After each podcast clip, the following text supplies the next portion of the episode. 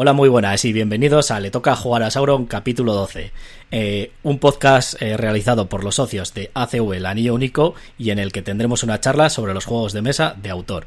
Este capítulo 12 es un especial de fin de mes, como ya anunciamos, y bueno, hoy el tema va a ser eh, juegos basados en videojuegos, ¿vale? Luego pasamos a hablar de ello.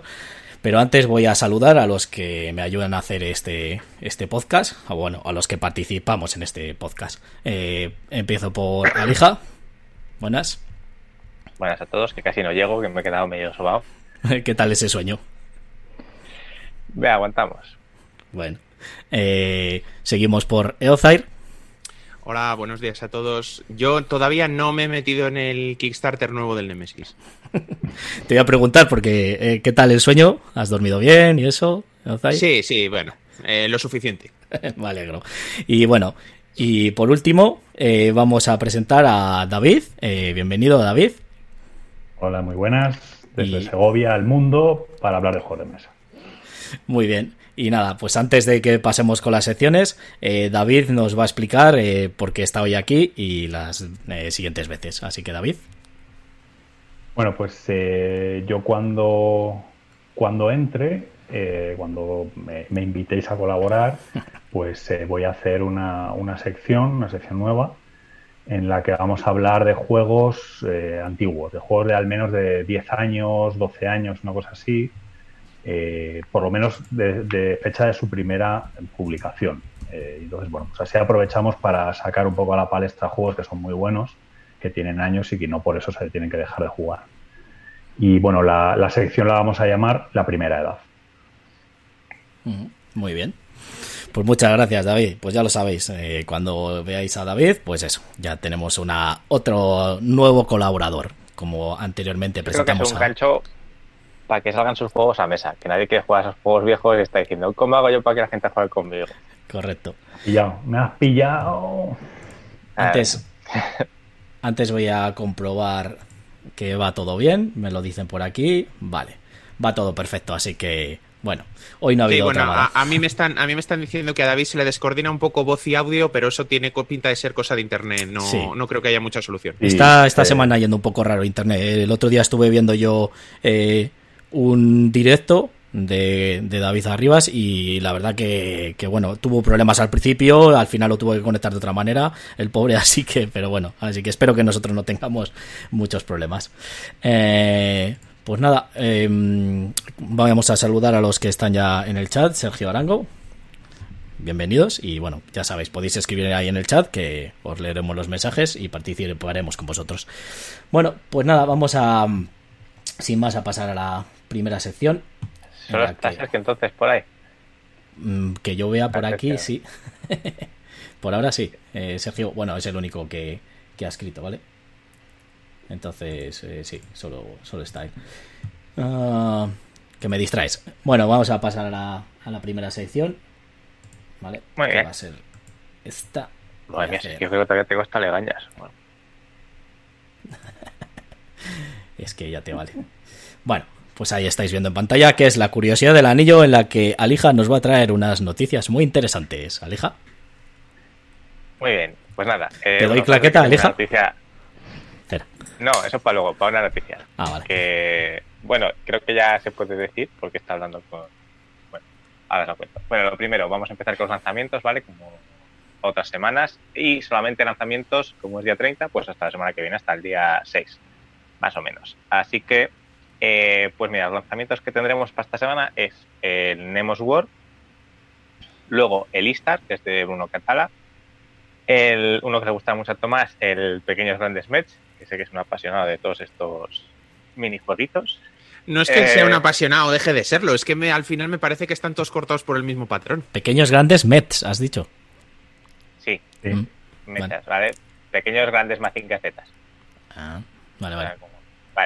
Y eh, luego un juego que sí que le tenía ganas, pero yo creo que no iría por él, que es más solitario que otra cosa, que es el Down of Thieves, ¿vale? Que se supone que es uno de los juegos, de los mejores juegos que hay de zombies, para que le interese.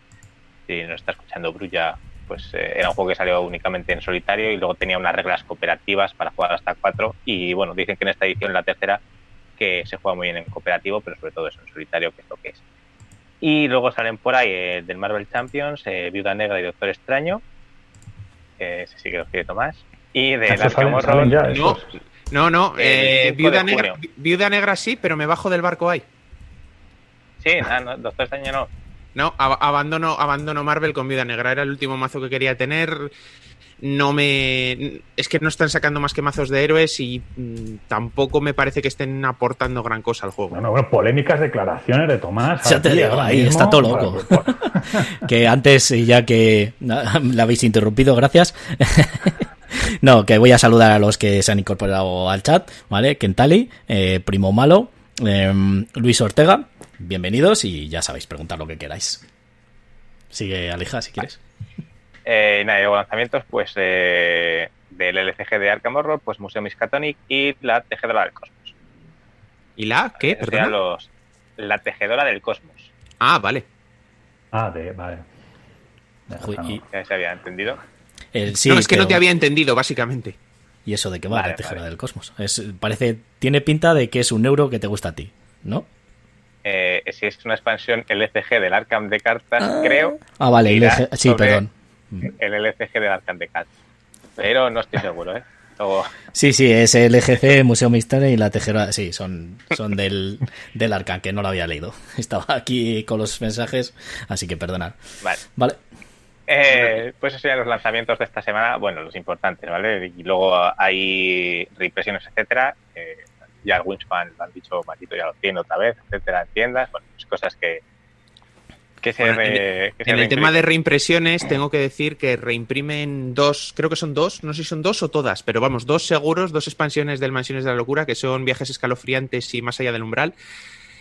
Ir a- si las queréis ir a por ellas, ya, o sea, ya las tendríais que tener, porque con las ediciones tan abultadas que hace Fantasy Flight España, probablemente ya no queden. ¿Y el Wispan? ¿Sí que quedará? Eh, pues hombre, con todos los precios que están dando, habrán sacado 40.000 eh, copias, digo yo. Mm, Si te han no sé. enviado un mensaje en los últimos días de que algún juego se retrasa, es culpa del Wingspan, porque están imprimiendo pajaritos. Todo el rato pajaritos. Vaya, vaya. A todos los lados. Vale. Así que bueno, eh, y pasamos ya a lo que están las noticias. ¿vale? La primera es que se ha anunciado la noche más corta, más larga del año para, para junio de este año, ¿vale? Será desde las 12 de la mañana del día 27 de junio hasta el- la misma hora del 28 de junio, ¿vale? Hasta el domingo. Eh, entonces, bueno, se supone que en esa época estaremos todos en fase 3 o nueva normalidad, o bueno, fase 4 y media, o lo que sea la fase que toque. Bueno, espérate, Entonces, bueno, por espérate acá- las fiestas de cumpleaños en Lleida, no volvamos a fase cero. Ya, pero bueno, pues allí que no jueguen. Pero entonces todos los que puedan jugar, pues, bajo las normas sanitarias, etcétera, pues ya se pueden juntar. Entonces han decidido, pues, eh, no quedarse sin celebrar ese, ese día. Entonces, bueno, es un poco para fomentar los juegos de mesa, otra vez las quedadas, pero siempre, pues, es bueno, un poco manteniendo distancias, etcétera. Y nada, pues todos quedan animados a que puedan participar en ese día. Nosotros lo hicimos una vez en la asociación, eh, lo de la noche más corta, más larga. Entonces, bueno, pues todos los que quieran quedar o desde sus casitas, pues nada, que se apunten. Habrá que apuntarlo, sí. Habrá que anotarlo. Vale. Y luego, pues eso, siempre fotitos o cosas de esas que suelen hacer las asociaciones para ver qué se ha jugado.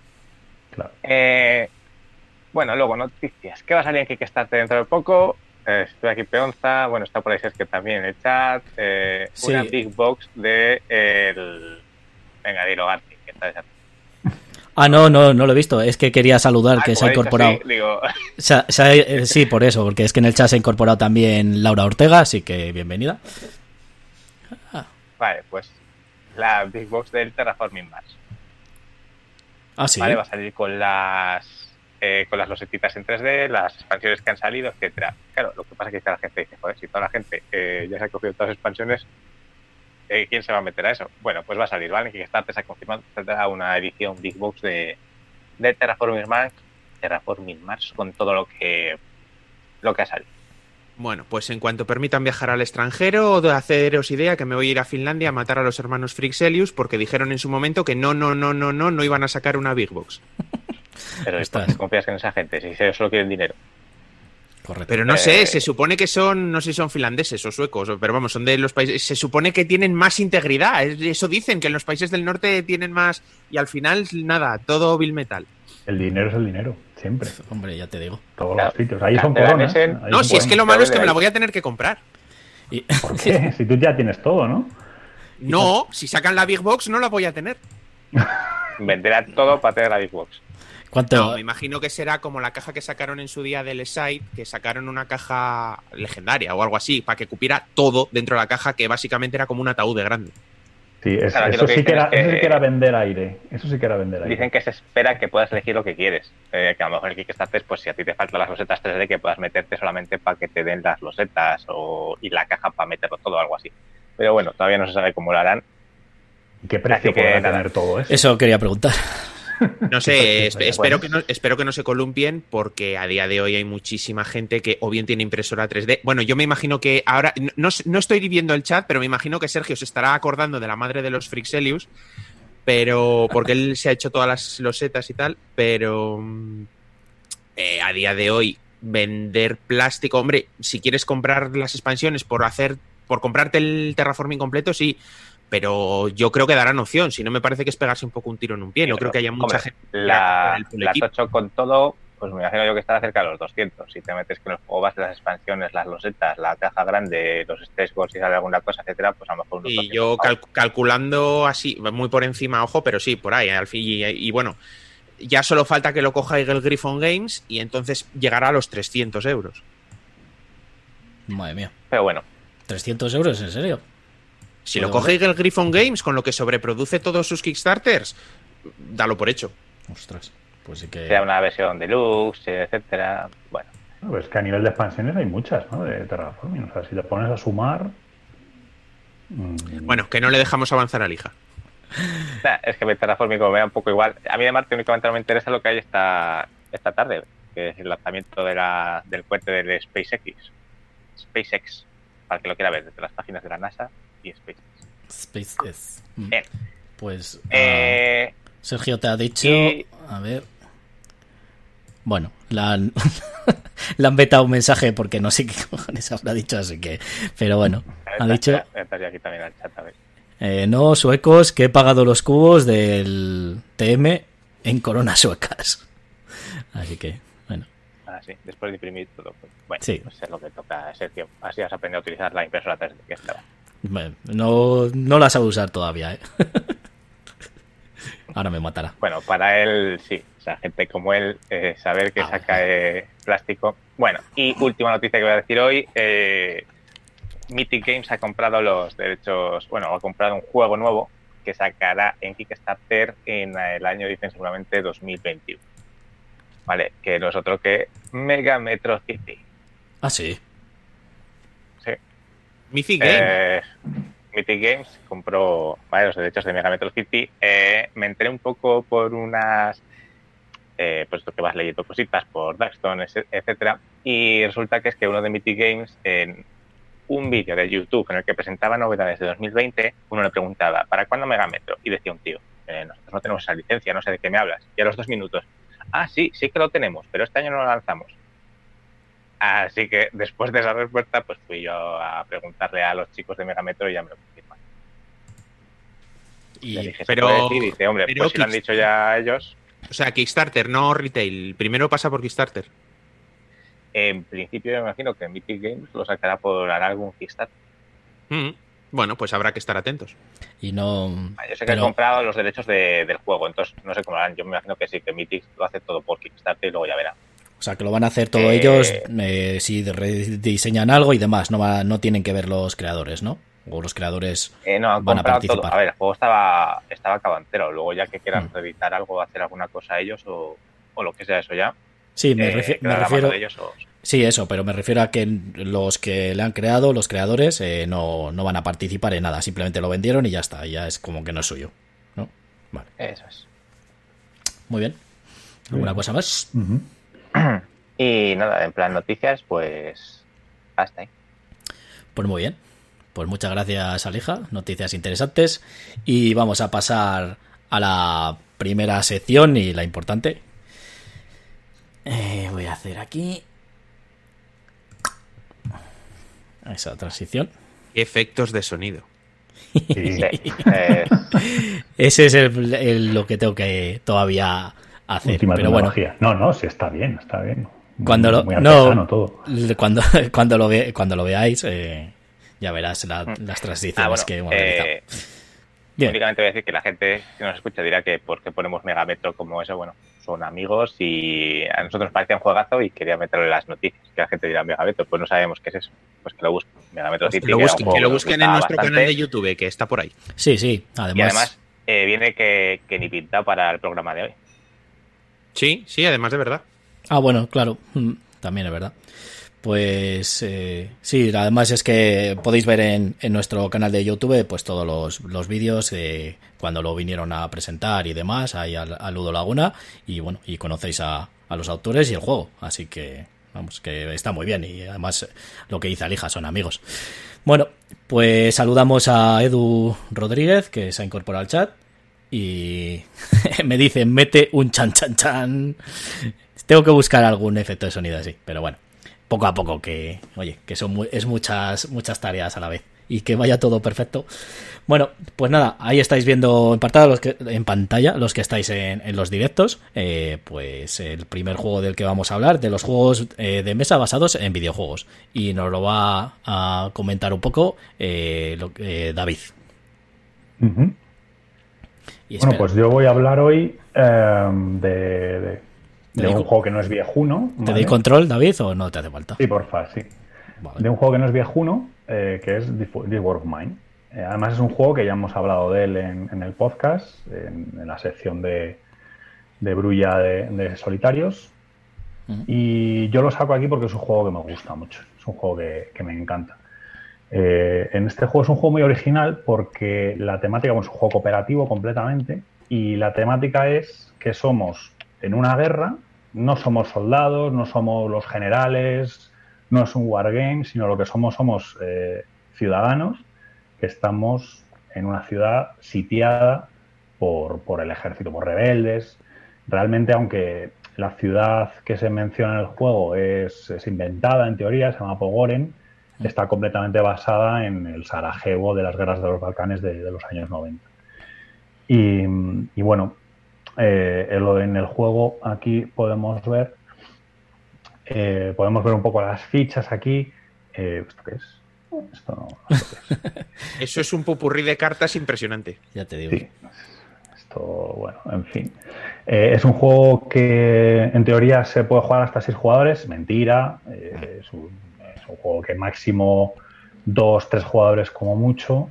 Y vamos a llevar a una serie de, de ciudadanos normales. O sea, podemos llevar a una profesora de, de escuela, podemos llevar a, una música. Eh, para mí eso es lo, lo mejor del juego. O sea, que, que esa es la normalidad, la gestión que tienes que hacer, que la gente no se muera de hambre, no se muera de sed, no se muera de tristeza. Eh, el juego se va, tiene dos partes, digamos, la parte del día, que es una parte un poco de gestión de recursos, donde tú vas colocando a tus eh, a, bueno, pues a los que forman el grupo de la ciudad, de la casa donde estás, se supone que estás en una casa en ruinas, y entonces pues vas mm, desescombrando un poco la casa, vas construyendo alguna cosita, vas buscando cosas. Y luego tiene una parte por la noche, se supone que por el día pues eh, hay no se puede salir porque es cuando están las batallas, cuando están los francotiradores, y por la noche es cuando más o menos se puede salir y se pueden hacer un poco incursiones. Entonces tiene otra parte de por la noche muy, muy de videojuego además también, o sea, muy, eh, muy llevado a, una historia eh, que bueno, se basa en cartas, también se basa en, en párrafos de un libro, donde vas, pues puedes ir al hospital, pues tienes una serie de, de localizaciones que puedes visitar y en función de la localización que vayas, más que sea más lejana o más cercana, vas a tener más tiempo para, para bichear un poco por ahí y ver qué te encuentras. ¿no? Te puedes encontrar eh, recursos, te puedes encontrar suministros o te puedes encontrar pues a los, a los soldados o a los rebeldes, que en este caso es igual de malo encontrarte unos u otros, y luego intentar volver a casa lo más, bueno, eh, lo más entero posible, ¿no?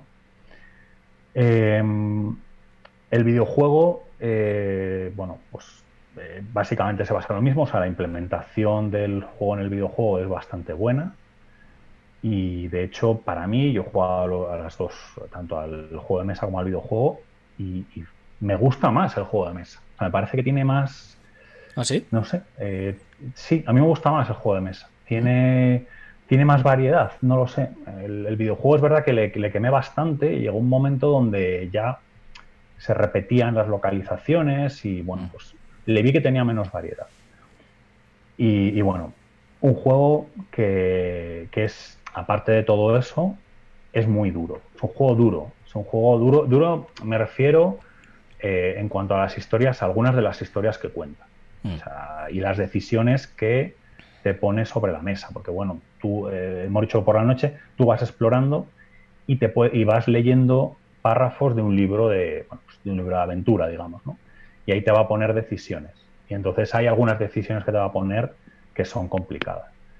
Eh, es verdad que se pueden, se pueden evitar ciertos, eh, cada, digamos que cada párrafo está asociado a un color y se pueden evitar ciertos párrafos obviando algunos de los colores, los párrafos un poco más duros. Pero bueno, sí que hay algunos, algunas decisiones que te dejan un poquito mal cuerpo. De hecho, pues, y eso es... Eh, y eso es Dime, dime, sí. Perdón, David. Que digo que no sabía yo eso, lo de los párrafos. Es que lo pone en algún lado, porque realmente, como el libro de reglas, luego hablaremos de él, es un poco así. Eh, claro, no sé, no sé si lo ponía en algún pues lado de que párrafo rojo. Claro, yo no sabía por qué era, digo, por qué será el párrafo. Tú cuando puedes, claro, tú cuando vas a leer un párrafo, tienes, me parece que son una, son cinco colores, me parece, que es un macito de cartas. Simplemente tú mezclas y sacas un color. Entonces, los párrafos de color negro son los más chungos, los que son chungos de verdad. Los párrafos de color rojo, mm, pues bueno, digamos que tienen un nivel de dureza un poquito justo por debajo. Y luego el resto pues son párrafos más normales. Entonces tú si quieres tener una partida un poquito más tranquila, tranquila en cuanto a que no te deje un poco mal rollo, pues puedes obviar los, los rojos y los negros. Mm, y, pero vamos, eso, eso es común pues con el videojuego. Totalmente racista. O sea, para que el juego te quede bien, no obvias a los rojos y a los negros y de puta madre, ¿sabes? Ya se puede jugar bien. Racista, políticamente incorrecto. Todo, Festival del humor. Comienza. Toma uno. Toma uno. Sí, sí. O sea, el, videojuego te deja esa misma sensación también. Yo me acuerdo, hay una expansión eh, que también, también está en el juego de mesa, pero hay una expansión en el, juego, en el videojuego de niños que, uff, es duro, ¿eh? Porque tienes un niño en la casa mm. y está el niño y el padre, y hay veces que, claro, los personajes se mueren, porque los personajes se mueren. El nivel de mortalidad de este juego es bastante alto. Entonces, eh, cuando se muere el padre del hijo o la hija y tienes que volver a casa, pues bueno, en el videojuego eso está bastante bien llevado. Y esa expansión yo no la conseguí terminar. Esa ya me, me dio un poquito más de, de mal rollo el eso. Pero vamos, por lo demás, es un juego muy bueno. Es un juego de gestión de recursos, realista. El combate es muy realista. O sea, si, tú te, si te disparan, no pierdes tres puntos de vida de 20. No, te meten dos heridas de, de cuatro que puedes y te quedas prácticamente incapacitado. Entonces, es muy realista el, combate. Eso me gusta mucho. Y tú dirías que entonces está bastante bien implementado lo que es traído del videojuego al juego de mesa. O sea, que no se han tenido que dejar nada ni cortar para recortarlo. Bueno, algo han tenido que recortar, pero vamos, que la sensación te la han clavado, ¿no? Mm. Sí. a mí también me daba esa sensación. Pero creo que por aquí Ozair no piensa lo mismo. A ver, reconozco que es buen juego, ¿eh? Yo lo tuve, lo que pasa que me deshice de él porque yo lo compré en ese en, 2017 y era en inglés y es un juego que es súper dependiente del texto, o sea, es prácticamente todo texto. Y si no tienes, como al final la gracia es que si vas a jugar con más personas las personas lean de ese libro de aventura la aventura que les toque y tomen ellos. Eh, al final, si solo juego, si solo toma una sola persona las decisiones, es casi como si jugaras tú solo. Entonces, la gracia es que puedan leer más personas y teniendo el libro de textos en inglés, pues la gente que no controla inglés, además no, es no era un inglés sencillo, o sea, era un inglés sencillo, bastante profundo, mm. pero sí que noté que en el, en el videojuego, aunque lo intenta adaptar lo mejor que puede y cuando pasas a físico, pues la mejor manera de contar una historia es mediante un, párrafo de texto. No es lo mismo leer un párrafo de texto que hasta cierto punto no lo estás viendo, te lo puedes imaginar, pero no lo estás viendo, que en el videojuego, eh, uno de los eventos más típicos en el juego básico es que estés en la casa y te lleguen dos niños que son de una casa de al lado que sus padres se han quedado sin comida o que se han quedado solos los niños y no tienen comida porque no la han podido buscar porque son niños, no, no saben sobrevivir y vienen a ver si les puedes dar comida. Y es que tú estás pasando hambre porque no tienes comida, o sea, tus personajes ya están pasando hambre porque directamente no tienes comida y la diferencia entre leerlo, que sí, te deja mal cuerpo, o ver a los avatares de los niños eh, alicaídos y tal en el videojuego y tú decirles, es que no es que no os quiera dar comida, si me quedaría yo sin mm. comer si pudiera, pero es que no tengo. No sé, creo que es, eso no lo termina de captar del todo bien, pero claro, estamos hablando de las limitaciones de, del físico, no... O sea, lo intenta y lo intenta con bastante buen tino, pero yo creo que hay ciertas sensaciones que no consigue. Eso nos lo vamos a encontrar en, prácticamente todos los juegos seguramente que, veamos hoy, porque claro, hay una parte que, nunca va a poder conseguir. Es que es muy difícil. Todo lo, todas las operaciones que te puede hacer un ordenador o todo lo que te calcula o todo lo que puedes meter en un ordenador o en una videoconsola, claro, llevarlo a un juego de mesa físico sería pues el, el mega civilizatación ese que hubo que no sé si encima salió muy bien. Eh, ¿A ti qué te parece, Alija, que tú también has jugado? Eh, a mí el juego de mesa sí que me gusta, el videojuego no he jugado. Eh, no sé si es que es de Xbox solamente o qué, pero bueno, no, no he jugado. No es de PC. Y... Ah, de PC, pues mira, tampoco. Sí, sí. Inicialmente es... como para que funcione eso. Eh, Está también para la Play, ¿eh? O sea, si quieres también lo hay para Play. Sí, lo sacaron luego para videoconsolas, pero inicialmente era un juego que sacaron en PC. Sí, sí, era de PC. Era de PC. Sí. a mí el juego me gusta mucho. Lo que pasa es que es verdad que a mí eh, leer un... Sí que los juegos de aventuras o los juegos así un poco narrativos en los que, yo qué sé, eh, nos vamos de aventuras a encontrar lo que sea, pues sí que me meten un poco. A mí que en un texto media que un niño está pasando hambre, pues digo que no le voy a dar de comer y que se muera. Y me da un poco así, ¿sabes? No me no son cosas que me generen mal cuerpo, ¿sabes? Más, los juegos de esos normalmente vas a hacer cosas que no sueles hacer. Puedes matar a 10, pues te los cargas. Y si puedes ser visceral y reventarles, lo haces. Quiero decir que no es algo que me diga, jo, sí que pobrecillo, no voy a dormir esta noche. No tienes corazón, no, no tienes corazón. No, pero, no, no, lo tienes sustituido por un cubito. Es, es, un, es un texto, entonces no. Sí, pero bueno. En una película o en una, en una escena o lo que sea, pues todavía, pero a mí le hago. Viene un niño a pedirte comer, ¿tienes para comer? No, pues mira, si le pudiera romper una pierna al de al lado para darle a comer, pues eso a lo mejor incluso queda guay. Pero si no, pues tampoco es una cosa que me. Pero eso te puede pasar en cualquier juego en cualquier juego narrativo, ¿sabes? Que, oye, si tú, si tú no te metes... Si es de pues aventuras me mola. Claro. es un juego de aventuras... Es que no te mete a ti. Me gusta, pero... Vale. Pero eso quiere decir que no me da, no me da pena. O sea, que mm. yo en los juegos de esos voy a hacer otras cosas como juego de rol. Voy a hacer otra cosa que no sueles hacer. Entonces a mí un niño me viene con hambre, pues yo qué sé, digo, ¿le puedo matar? No. Te dice, eh, te dice primo malo que se llama empatía. Antes, antes de que nos cierren el podcast, yo creo que es mejor que avancemos. Eh, ya te digo, al final eh, no es contenido para niños, pero madre, que dice, te dice, eh, Alija te dice primo malo que se llama empatía. Que yo digo, a ver, sí que es verdad, si tú no te metes, claro, la, la narratividad, pues no, no va a ser eh, no te vas a meter en el personaje o no te vas a meter en la historia, pero sí que te eh, sí que lo lleva bastante bien, ya lo hacía el videojuego, porque realmente si tú quieres vivirlo, sí que te lleva esa sensación, porque tú, por ejemplo, si se te muere uno de los personajes, todos los demás entran en tristeza. O sea, que no puedes decir, bueno, pues mato a este y que les dé por el culo, por así decir. Yo solo digo una cosa mala. Si yo estoy jugando un juego, yo que sé, el, el Gloomhaven, el Destiny, lo que sea, estoy metido ahí en la este y vamos a hacer esto y vamos a esto eh, yo que sé, estás como en plan aventurero. A mí me llegan esto y estoy yo con un bol de Kikos, la hamburguesa y la cerveza, y me viene un niño, ¿tienes para comer? Y tú, pues no, no tengo. Perdona que como un poco del durum y esto. Eh, no estoy metido en ese tipo de juegos, ¿sabes? O sea, Es que, no, o sea, no es que tenga una empatía, es que me estoy tampando un durum del, del chino de abajo que me lo ha subido él porque le he pagado dinero tomándome una cerveza de las 20 que tengo en el frigo y me está diciendo un niño que no tiene para comer yo tampoco. Pues no es creíble. O sea, no me puedo meter en ese papel. Joder, pero en una aventura. Hombre, en ese sentido también te voy a decir, en una de aventuras, pues también es verdad. Te dicen, pues tienes que hacer esta aventura o la otra aventura y, venga, que tengo que hacer esto para... Bueno, pues decir, pues hay que hacer esto y esto y esto, lo haces matemáticamente y no te metes en la historia también. Podría ser, ¿no? No sé. Bueno, yo creo que hay gente Vamos. que entiende, otra que no, pero bueno. Sí, sí. Que digo, quiero decir que, que la sensación del juego sí que está bien traída, pero que, por ejemplo, para ti, pues no, eh, a ti te gustan más los de aventuras, claro, pues eso puede pasar, eh, para gusto los colores, evidentemente. Pero el juego sí que realmente... está bien, sí, sí. Sí que realmente trae eso y el juego es entretenido, vale.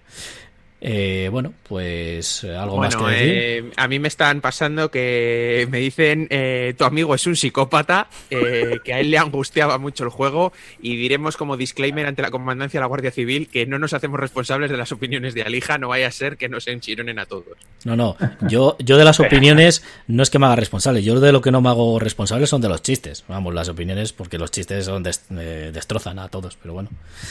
Bueno, eh, chiste sobre este tema, ¿eh? No, no, la verdad que el juego está bastante bien implementado, yo creo, en las sensaciones y bueno, que algo más eh, que decir, David, Eh, alguna cosa. Nada No. más. Vale, alguno, ninguno. Oye, Pues no. Sí, solo una cosa. Primo Malo es conocido. ¿Quién es? Estoy en duda ahora. Sí, le conozco yo. Ah, vale. Sí, no te preocupes. A ver, que lo, lo pone en plan, en plan coña, ¿eh? No te, No, no, sí, sí, sí, sí. Pero digo. No te, si no te le- ofendas le ni te conozco, no sientas. conozco. Nada, sí, sí que. Ah, eh, ofenderme yo. No, no, hombre. Bueno, Y desayuna niños, que se va a ofender. no, no, Hoy ni he desayunado. no, no. Hoy sí que Desayuna, puede venir que no. él desayuna delante de los niños y se toma una birra y dice, no, no tengo comida. Y está con la boca llena, eso sí. es lo que ha dejado Si es claro. narrativo, si es narrativo, sí. Sí. Te dice que sí, que sí, que es broma. Hombre, que no- ya lo sabemos, hombre. No, os preocupéis, que estamos de broma todos. Bueno, pues pasamos al siguiente juego, si os parece. En el que, pues, The Witcher, que nos va a hablar Tomás. Vale, pues este hay varios juegos de la saga de Witcher, la saga del brujo de Geralt de Rivia, para los que no lo conozcan, cosa que a estas alturas ya me parece complicado porque con la serie de Netflix, los libros, los videojuegos, eh, es raro que, que alguien no conozca ya, so- solo por la brasa que han dado con la canción del Toys a Coin to Your Witcher de la serie, ya todo el mundo debería conocer la saga. Pero bueno, es una saga de fantasía, fantasía medieval. Eh, y este juego salió en... ¿De qué año es? Que no lo veo, no lo veo. Espera, que te... El 14 pone aquí. Ah, sí, 2014. 2014. Este juego salió, pues creo que un poquito antes del videojuego del The Witcher 3. Este salió un poquito, estaba un poco en tierra de nadie entre el The Witcher 2 y el The Witcher 3, pero salió aprovechando el éxito del, del The Witcher 2. Y básicamente este juego es un pick and deliver. El juego es raro porque tienes a los personajes más o menos principales de la saga. Tienes a, obviamente al brujo Geralt de Rivia, tienes a la maga Tris Merigold, eh, al enano que no me acuerdo ahora cómo se llamaba, y al bardo Jaskier. Pero que en, en teoría son eh, cuatro, vamos, en teoría no, son cuatro personajes que tanto en las novelas como en los videojuegos, en los libros, son personajes que son aliados, o sea, son amigos entre ellos. Y en este juego, no sé quién tuvo semejante idea, es un juego competitivo. Entonces, cada jugador elige uno de los cuatro personajes y tiene que hacer unas misiones eh, al más puro estilo juego de rol de, de PC o de consola, eh, en las que tiene unos, unos pasos para cumplir la misión. Pues necesitas en este caso son determinadas fichas para cumplir la misión que se consiguen con información, etcétera. Ahí tienes el nombre del... Yarpen, correcto. El, el enano se llama Yarpen Figrin. Muy bien. Pues es, es una cosa rara porque al final cada uno va un poco, bueno, un poco no, es, el juego es bastante multisolitario en ese aspecto, va por su cuenta y digo que es un pick and deliver porque la gran mayoría de las cosas que necesitas para cumplir las misiones son tokens que se consiguen en ciudades. Cuando, en las ciudades en el tablero tienen unos iconos de colores y cuando tú llegas, mira, ahí, ahí se ve bien, eh, para los que estáis en el directo, tiene en la ciudad tiene unos colores y cuando llegas coges una ficha de investigación de los colores de esa ciudad. Hay ciudades que tienen todos los colores y otras que solo tienen uno. Cuando tienes determinado número de fichas de ese color, se cambian esas fichas de investigación por una prueba. Eh, puede ser una prueba de combate, una prueba de diplomacia o una prueba de magia, me parece. Y cuando tienes las pruebas que necesitas, tienes que ir a la localización que te indican, como pasaría en el videojuego, las entregas, en ocasiones puedes tener un combate, en otras ocasiones no, eh, en otras ocasiones puedes tener que hacer algún otro tipo de tarea, pero te dan unos puntos de experiencia y el juego se acaba, dependiendo de la longitud que elijas, pero vamos, el juego estándar se acaba cuando uno de los jugadores ha concluido su tercera misión y no tiene por qué ser el que gane, es lo, es lo más probable, pero no tiene por qué ser el que gane porque eh, ganará el que más puntos de victoria haya hecho eh, cuando alguien acabe su tercera misión. Cada misión que acabas te da puntos de victoria, luego hay misiones secundarias que también te dan puntillos de victoria aquí y allá, y acabar con algunos enemigos que plagan el mapa también te da puntos de victoria, pero es, creo, o sea, está total y absolutamente inspirado en, en, los videojuegos, porque este no nace a raíz de las novelas, nace a raíz de los videojuegos.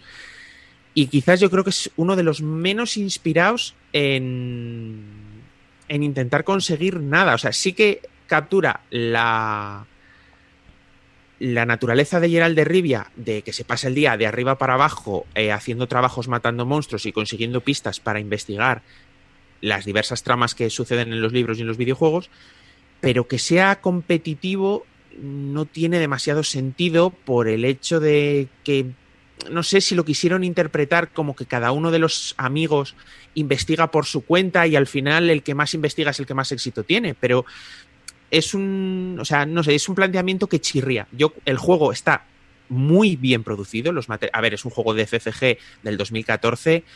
No había caído en barrena tanto FCG. El juego está muy bien producido. Curiosamente no tiene expansiones. Es un juego que trae muchas cartas en todos los mazos. Es, el juego es redondo, es autocontenido y se juega bien. El problema es que te deja una sensación un poco rara y eh, hay un par de, por lo menos la última vez que lo miré, hay un par de módulos hechos por fans en la BGG que lo convierten en un juego cooperativo contra eh, las maquinaciones del Imperio Nilfgaardiano. Y el juego ahí tiene mucha más gracia porque sigue siendo lo mismo, tienes que hacer misiones para investigar y conseguir puntos de victoria, pero el Imperio Nilfgaardiano es como una especie de automático que él simplemente va consiguiendo puntos durante la partida, que es lo, lo rápido que avanza para conseguir con sus planes dominar eh, todos los terrenos que salen en el mapa. Tú tienes que conseguir los puntos de victoria. Eh, eh, básicamente en el tablero hay un marcador de puntos de victoria, creo que es hasta 80. Y los héroes tienen que llegar a 80 puntos de victoria antes de que llegue el, el, el automa del Imperio Nilfgaardiano. Y funciona muchísimo mejor. La gente que lo ha hecho lo ha hecho lo suficientemente difícil para que no sea un paseo y te deja una sensación de que ahí realmente sí que estás entre comillas, en el universo de Witcher, pues haciendo misiones para arriba, para abajo, consiguiendo aliados, eh, enfrentándote con monstruos por el camino, con un enemigo común. Lo otro, desde luego, mm. me parece que está muy mal, muy mal implementado no la mecánica, porque las mecánicas son sólidas, pero el, ambiente del universo de los videojuegos y de las novelas, o sea, está un poco cogido con, los pelos. Eh, a ver, ese es de Ignacy Trevichek, que no es que, quitándose el Robinson Crusoe, no es que adapte los juegos demasiado bien. Mm, muy bien. Eh, un par de preguntas. Eh, primero, ¿dónde, ¿dónde puedes conseguir esa, versión cooperativa. Están en la BGG, están en la BGG. Eh, bueno, están en inglés, eh, pero son, creo que son tres folios, no está demasiado complicado. Y una de ellas yo la, tengo traducida al español, o sea que si la, si la, tendría que subir a la BGG porque al final era traducir tres folios, porque son mm. en tres folios te explica cómo tienes que hacer el setup, cuáles son las condiciones del automa de, del Imperio Nilfgaardiano y poquito más. Te dice que tienes que quitar tres o cuatro cartas de la partida que en el juego normal interactuaban puteando, entre comillas, unos personajes a otros, las quitas para que sea totalmente cooperativo y, y ya está, no es, no, no es mucho más complicado. O sea que igual si, si me da la ventolera busco el archivo que lo tengo por ahí en, el fondo del disco duro y lo subo a la BGG. Pero vamos, hay mínimo dos o tres que yo sepa en inglés. No sé si alguien se habrá molestado en traducir algo al castellano. Bueno, pues luego ponemos los enlaces aquí en el, en el vídeo de, YouTube. Y nada, si lo subes Tomás, pues lo ponemos también, también ahí abajo, ¿vale? Luego les ponemos. Bueno, voy a tener que hacer un poco de arqueología digital porque no sé en, no sé en qué subnivel del infierno de mi disco duro estará eso a estas alturas, pero pues búscalo, que a mí me viene muy bien porque siempre lo he querido jugar y bueno, voy a hablar yo también de él. Eh, yo lo compré por eso, porque estaba basado en los videojuegos. Entonces a mí lo de The Witcher eh, me gustaba porque, bueno, las novelas eh, me, me encantan, la verdad. Están, están muy bien. A mí me gusta mucho ese tipo de novelas. Medievo fantásticas son, ¿no? Y bueno, pues la verdad que, que por eso me le compré. Y cuando eché la primera partida, bueno, sí que me gustó y demás, pero echando unas cuantas partidas más, sí que es verdad que yo al videojuego no he jugado, he jugado muy poquito, porque yo no le tengo, pero mi hermano sí que le tiene, y le he visto un poco por encima el videojuego. Y sí que, pues, realmente lo que dice Ozair está basado en ese videojuego, mm, en el Witcher 3, pero bueno, la sensación de que estás haciendo algo para llenar eh, lo que hace en el videojuego, vamos, no te la lleva al 100%, porque realmente es que no es competitivo. Tú vas con el Witcher y vas por ahí haciendo tus aventuras. Entonces, eh, sí que tienes aliados y demás. A lo mejor tenía que haber hecho un juego en solitario, puede ser, o cooperativo. Entonces así que hubiese traído esa sensación. La verdad que me dejó un poco frío. O sea, a mí el juego me gustó principalmente, pero luego me bajó un poco la sensación y yo digo, bueno, pues realmente eh, el videojuego no me lo implementa mucho, no me, no me da esa sensación. Entonces, no, bueno, No, no, en vano tiene un 6,4 en la BGG y con, estamos hablando de que tiene 2100 ratings, o sea que no es que lo hayan puntuado. No, de hecho es un juego que sacó Fantasy Flight, mm. creo que es la época en la que todavía lo sacaba Edge en España. Y es un juego que mucha gente, yo estoy convencido que no conoce. O sea, es más fácil que conozcan el Witcher que hay pequeñito, que es una caja chiquitita de cartas, de cartas. una baraja. Mm es, estoy convencido que es mucho más, mucho más conocido que este. Este pasó un poco sin pena ni gloria. Yo cuando lo anunciaron me emocioné bastante porque dije, bueno, a ver qué tal lo han, lo han implementado. Me gustaba mucho el universo. Y fue, no sé, fue una de estas que te quedas como, pues la verdad, tenían mucho material para haberlo hecho mucho mejor. Sí, porque es que realmente no estás en un mundo abierto. Porque Witcher es un mundo abierto. Entonces, no sé, podrían haberlo hecho mejor. Sí que ahora no me acuerdo, pero hay un juego del oeste, creo, de mesa, que sí que te da un poco más la sensación de, ese mundo abierto. Luego si me acuerdo digo el nombre, pero bueno. ¿Western Legends? Puede ser. Es que el nombre no me acuerdo. Es un juego de vaqueros, que es bueno, que está en el oeste. ya que va a salir? No, no, ya ha salido, hace tiempo salió. Si yo ah, estuve detrás... Yo, no, pero en español va a salir. Claro, es que creo que está. Que decía Tomás. Mm. Pues sí, entonces era ese. Y te da esa sensación que tú te metes en el universo y es un mundo abierto. Tú puedes ir a, hacer lo que quieras, que es un mundo abierto. Aquí realmente en The Witcher no haces lo que quieres. O sea, sí puedes ir a localizaciones, pero las localizaciones ya están ahí.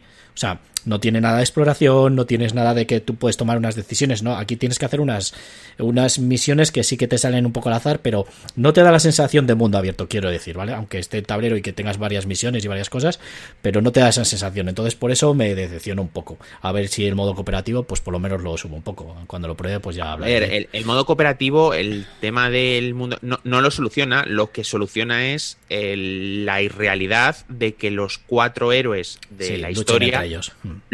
no luchen, compitan entre ellos. Es que no tiene sentido. O sea, Tris Merigold, eh, eh, para los que conozcan la saga, ya, sabe cómo funciona, pero para los que no, es una maga del gremio de magas que hay en este universo, que se entiende en todos los sentidos con, con Gerald de Rivia, se entiende y tiene sus propias tiene sus propias motivaciones pero si Gerald o Jasquiero, o sea, le piden ayuda, obviamente les va a ayudar. No se va a ir por su cuenta mm.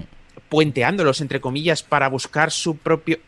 sí que pueden tener momentos en los que compitan de alguna manera por pero o sea si, necesitan ayuda unos de otros se van a ayudar. Y en este mm. juego es un búscate la vida e intenta llegar antes que los demás. O sea, no, tiene mucho sentido. Exactamente. Y además es que The Witcher eh, o sea Gerard de Rivia realmente es eso es que mm, lo malo que tiene o la debilidad que tiene es que ayuda a todo el mundo. Suele ser muy buena persona muy buen brujo o sea entonces, por eso, y, si Jaspier, que encima es su fiel amigo o su escudero, por así decirlo, y demás, le pide ayuda, le va a ayudar. Es que le salva eh, unas cuantas veces. Estamos bueno, mucho en, esto. Sí, vamos. eh, ¿Alguno, bueno, David o Alija, habéis podido jugar?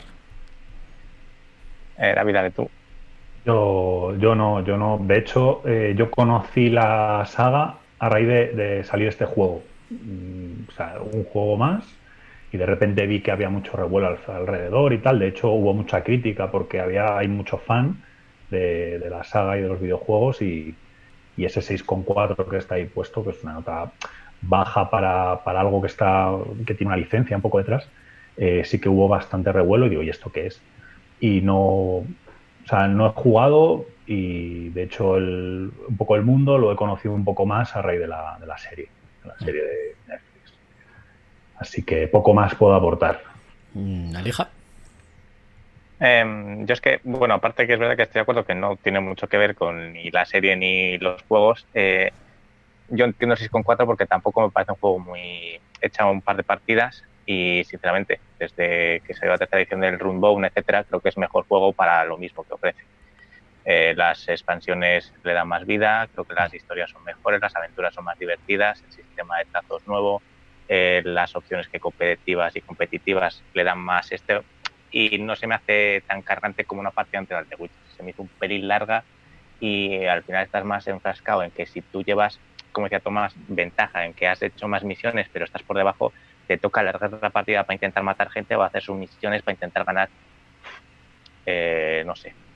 Entonces yo creo que el 6.4 es intentaron hacer demasiado, no vendió suficiente y entonces yo creo que lo dejaron ahí perdido y es lo malo que ha tenido a lo mejor el The Witcher, que yo creo que Runbone es un juego para los que busquen eso eh, mejor y más redondo, porque si encima no llega a hacerte transmitir lo que es The Witcher, pues entonces eh, lo que iba a tener por encima lo ha perdido.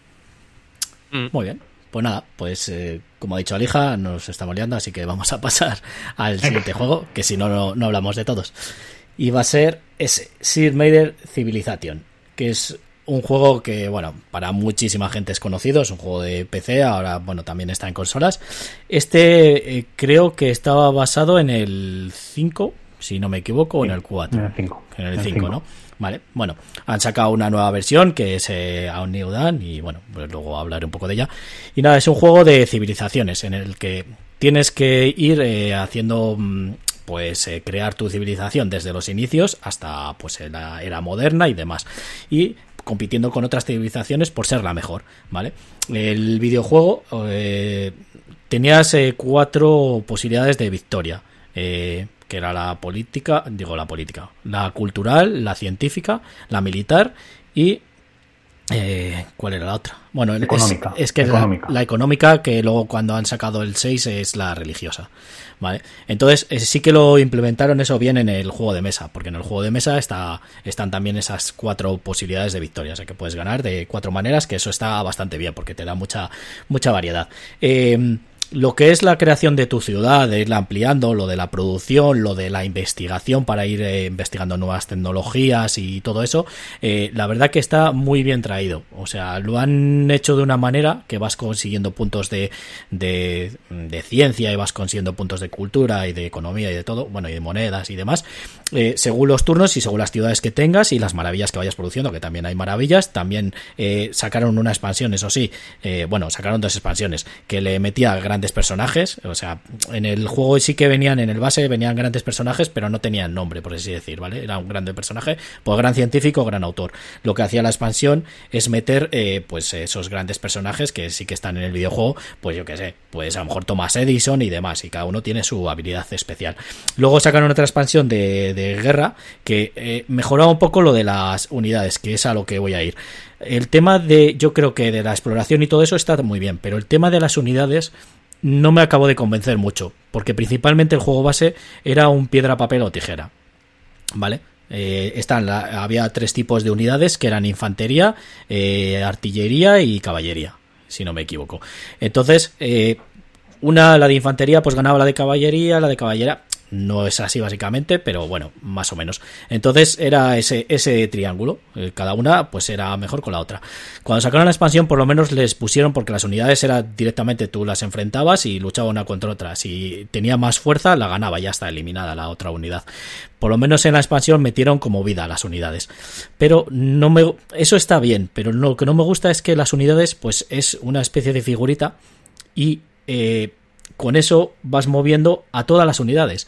Es decir, cuando tú tienes un combate, no es que tengas unos caballeros y unos, eh, unos soldados y tengas eh, aviones, sino que es como que en esos palitos, que puedes tener cuatro, creo que son, esos pivotes o palitos, eh, están todas las unidades y luego cuando es el combate pues eh, sacas una serie de cartas de unidades que hayas comprado antes porque las tienes que comprar y esas cartas si te salen pues es un poco azaroso. Te, pueden salir las buenas o te pueden salir las malas porque sacas según el nivel de, guerra que tengas o el nivel de ciencia que hayas investigado de, de bueno pues desarrollado de la tecnología que, que sea en ese momento. Entonces eso es lo único que creo que no está bien implementado. Pero realmente todo lo demás está muy bien traído una de las cosas que no han metido, yo creo que será por el tema de de claro, meter todo el videojuego, porque este videojuego es enorme, o sea, bueno, es lo de el típico, la gente que lo sabe, es un turno más, un turno más. Bueno, pues eh, eh, es enorme, entonces lo que no han metido es el tema de la felicidad. ¿Vale? No bien metido, o sea, no tienes que tener a las eh, ciudades felices. Yo creo que eso lo lleva mejor lo que es el TTA. El TTA está como mejor implementado en ese sentido. Lo único que no tiene el TTA es lo del combate, lo del tablero, ¿vale? Que es un juego de cartas al final. Pero Civilización sí que tiene tablero. Entonces, todo eso sí que te mete. Hay aldeas tribales, hay, hay también eh, como se dice, hay, eh, lo diré, los que te vienen a pegar, eh, ahora no me sale, los bárbaros, los bárbaros, ostras, jugar. Pues eso, hay bárbaros que también te van a ir a, putear y demás, y bueno, también te tienes que, puedes hacer pactos con las otras civilizaciones, pues económicos y demás, que, te van a dar ciertos beneficios, rutas comerciales. Entonces, está bastante bien, tienes políticas también. En todo ese sentido está bien implementado. Lo único que no me gustó es eso de la, lo del tema de, de la, del combate y de las unidades, de cómo te desplazas con las unidades a través del tablero. Pero claro, supongo que habría que comprimir, habría que comprimirlo mucho para que el juego realmente, pues, oye, se pudiera, se pudiera implementar totalmente. Mm, no sé si alguno lo habéis probado, eh, qué os parece y demás. A mí es que estos juegos de civilizaciones así tan súper complicados me dan, o sea, directamente me provocan la pereza es un. Suelen tener un manual infernal, eh, 3.000 millones de reglas y he jugado al New Dawn, que es el, que salió hace un par de años, que es más. es muchísimo más ligerito, apenas tienes. Es se le puede llamar juego de civilizaciones, pero comillas, comillas, super comillas. Y ese es entretenido. Sí, es más euro, es un juego de civilizaciones, pero al final es un euro camuflado pero es que estos juegos, una vez eh, Jorge de la asociación me intentó enseñar a jugar al Nations, que es un Civilization descafeinado, y... No, o sea, estos juegos... Suave. estos juegos. Mm, ya, pero el TTA me gusta. Estos juegos de civilizaciones es que me provocan la pereza. el Nations es igual que el TTA, pero quitando reglas. ¿Cuál él? El Nations. Pues no sé, ¿será que, ¿será que los juegos de civilizaciones con tablero me provocan. Sí, por eso. rechazo, o sea, eh, no. Me resultan aburridos directamente. El Netion tampoco tiene lo que es un tablero en el que te vas desplazando. Que los que estáis en el directo, lo he puesto ahí antes. Eh, ¿Alguno más, David, por ejemplo? Sí, yo, bueno, o sea, yo soy fan absoluto de la, de la saga de videojuegos. O sea, me parece, para mí es el mejor videojuego que he jugado. Eh, y, sí que he jugado a, esta versión de tablero, la tuve y al final la vendí, principalmente por el tema del combate, que has dicho. O sea, el tema del combate mm, yo creo que, no está bien implementado, de hecho creo que está sobrecomplicado y, y aparte en un juego que a lo mejor pueden jugar cuatro jugadores, cuando había un combate entre dos era como una especie de minijuego, se paraba todo mm. y durante uno, dos, tres minutos eh, solo estaban jugando dos. Mm, por ejemplo, las cartas también de cultura me parecía que estaban muy orientadas a, fastidiar a los demás. Eh, era, o sea, me dio esa impresión. Y luego la duración, o sea, la duración es, ostras, es brutal, porque es, que no se termina, no se termina el juego hasta que alguien gane. Entonces, o sea, no hay un número de turnos definido.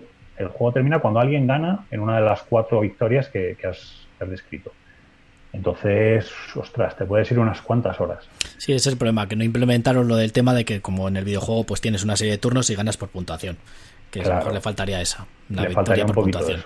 Mm. Pero por lo demás es, es, es, como, joder, qué pena, qué pena, porque lo demás está muy bien. O sea, lo demás está muy, muy bien. Pero le falta ahí ese puntito. Por ejemplo, a nivel de combate, me gusta mucho más cómo lo resuelve el Clash of Cultures, que es mm. un dado, el número de unidades, número de unidades, un dado y, y te quitas bajas y ya está. O sea, sí, tampoco a lo mejor tenía que ser mucho más complicado que eso. La verdad que está bien.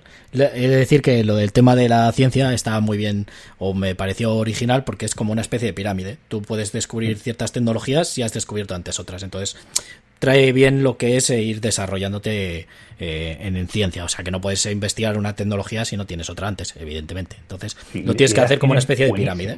¿Mm? tiene unas ideas buenísimas. O sea, es lo del tema también del desarrollo de la ciudad alrededor, con los edificios, ¿Mm? que también pues pone las maravillas. O sea, joder, ideas tiene muy, muy, muy buenas, pero le faltaba ahí el punto ese del combate y, y lo de la duración haberlo ajustado un poco.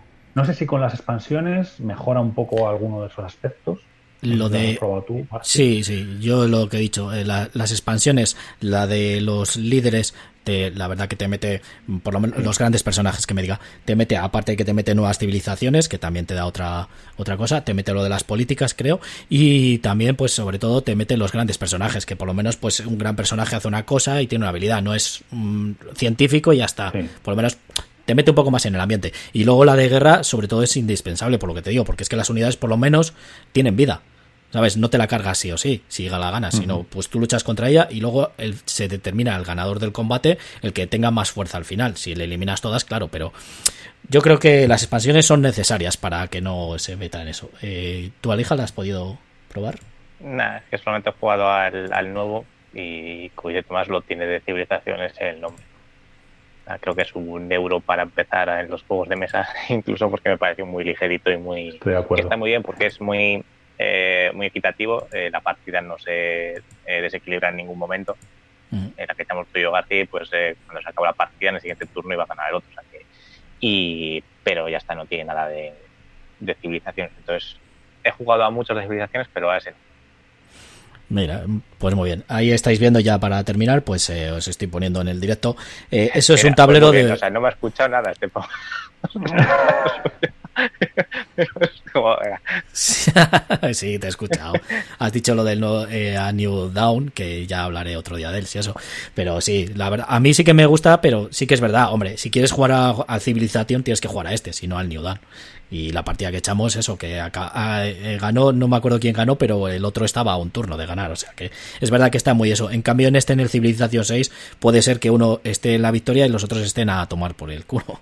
De hecho, te pueden lanzar una bomba nuclear y destruirte tus ciudades y ya te joden. Entonces, pero bueno, eh, estaba diciendo, ahí veis un tablero de jugador y todo eso, el círculo que veis ahí, eh, pues es lo de la cultura, que es como ese símbolo de los dos flechas rojos y azul, digo la tecnología, perdón, luego la, el las monedas, que es la victoria económica si llegas a 15, y bueno, pues todo lo que puedes ir desarrollando, del 1, 2, 3, 4, pues 5, son las tecnologías que puedes ir desarrollando. Es un poco, la verdad que está bien implementado, eh, lo único que no me gustaba era la victoria económica, que con la expansión lo, eh, vuelvo a decir, pues lo arreglaban, porque era muy fácil ganar con la victoria económica.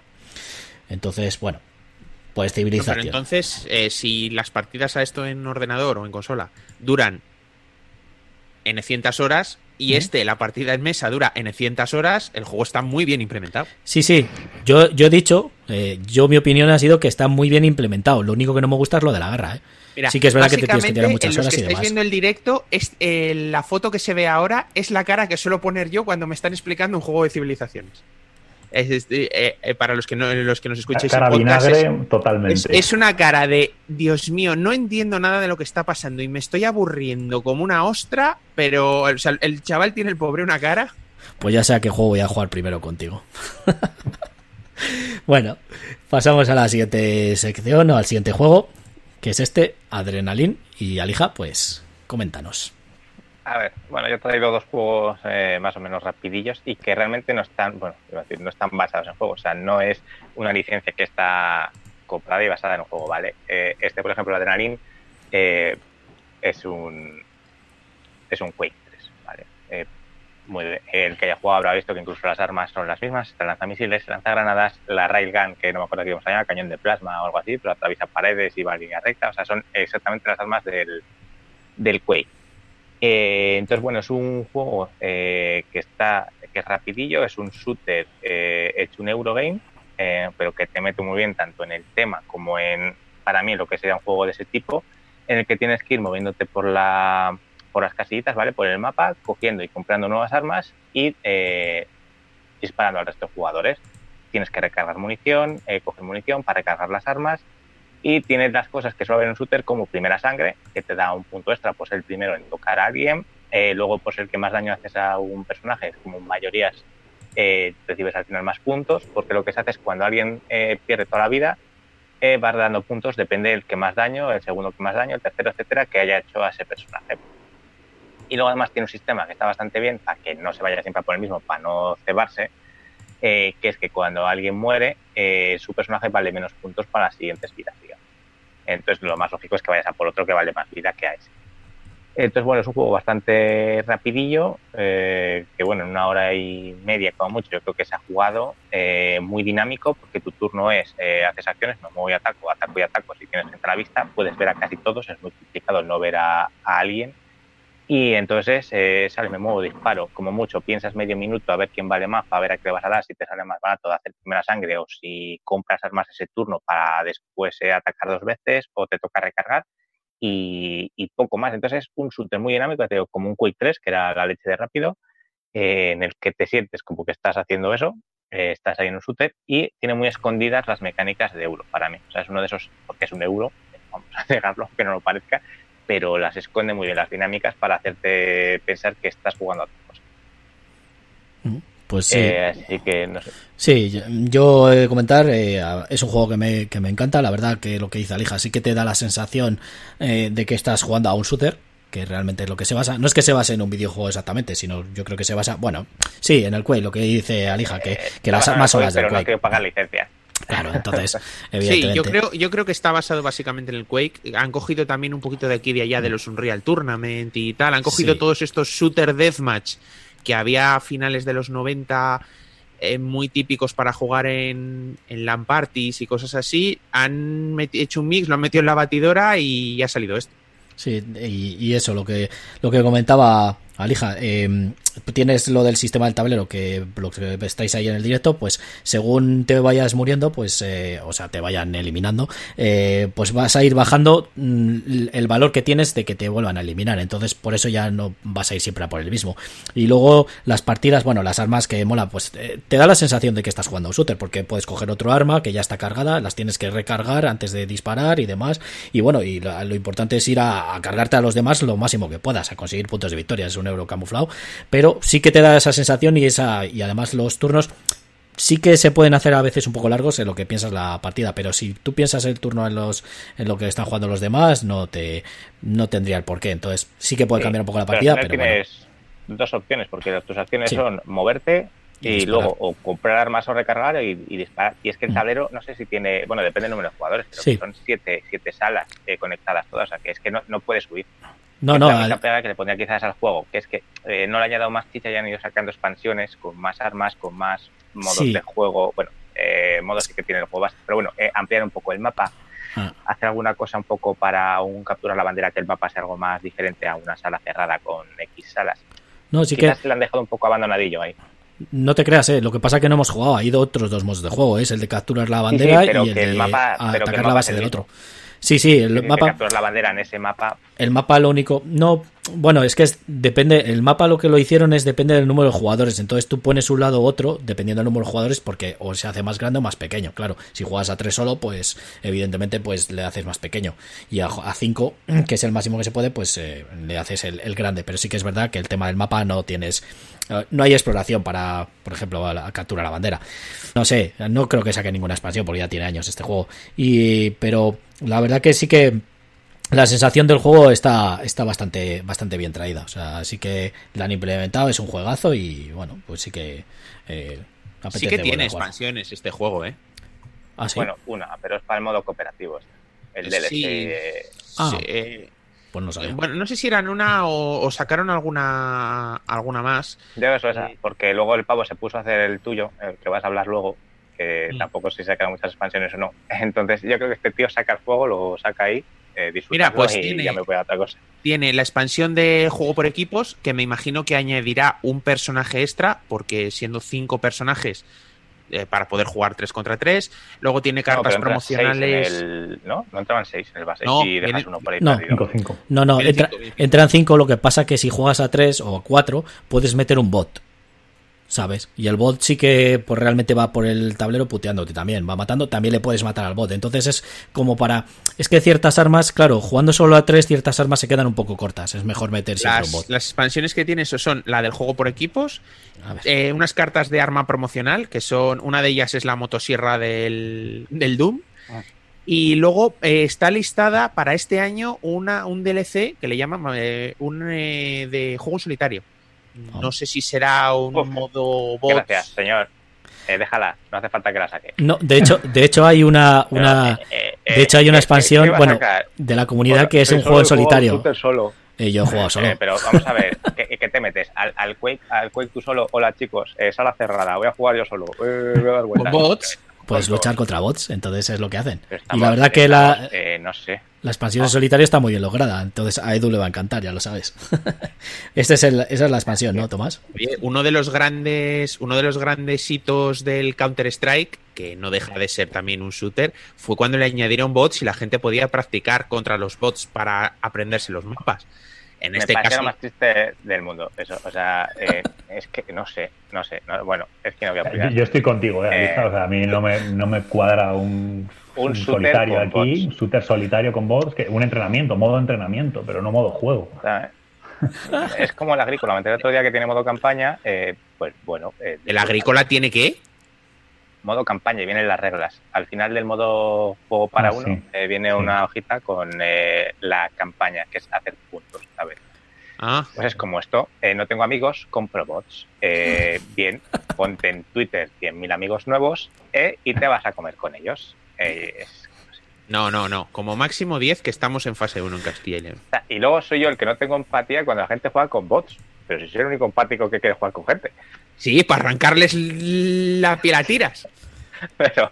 Eres un psicópata, pero que se relaciona. Eres un psicópata sociable. Claro. ya te digo. Bueno, bueno. Eh, bueno, pues eh, David o.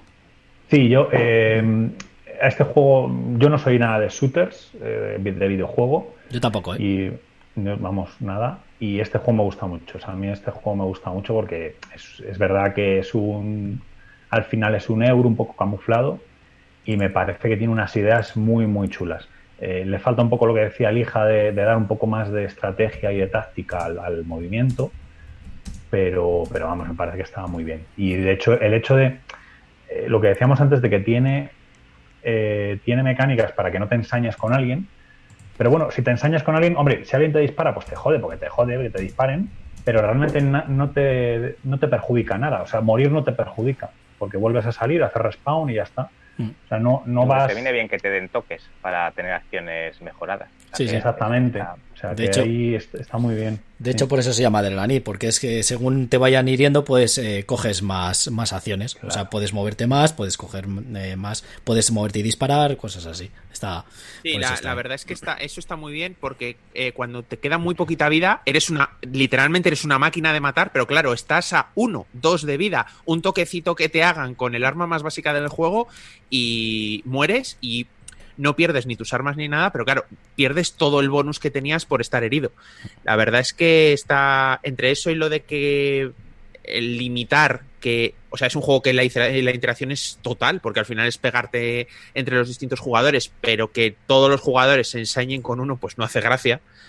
Y la verdad es que se, se agradece, se agradece el sistema, está, está muy bien, muy bien implementado. La verdad es que hay Flip Neduk, que es el, el diseñador del juego, Mm, lo, lo hiló muy bien y sí que, sí que te da la sensación de ser, de ser una partida de un videojuego. Yo creo que está bien implementado porque dura, obviamente dura más de lo que duraría una partida, un deathmatch de consola o de videojuego, porque esas partidas suelen durar 15-20 minutos, este se alarga hasta la hora, que quizás es la única pega que yo le veo, que la partida se puede hacer un pelín pesada, pero bueno, yo creo que quizás sea más por por novatismo. Este juego, si lo juegas con gente que ya sabe jugar, que no tienes que mirar reglas ni nada, en 40-45 minutos yo creo que está ventilado.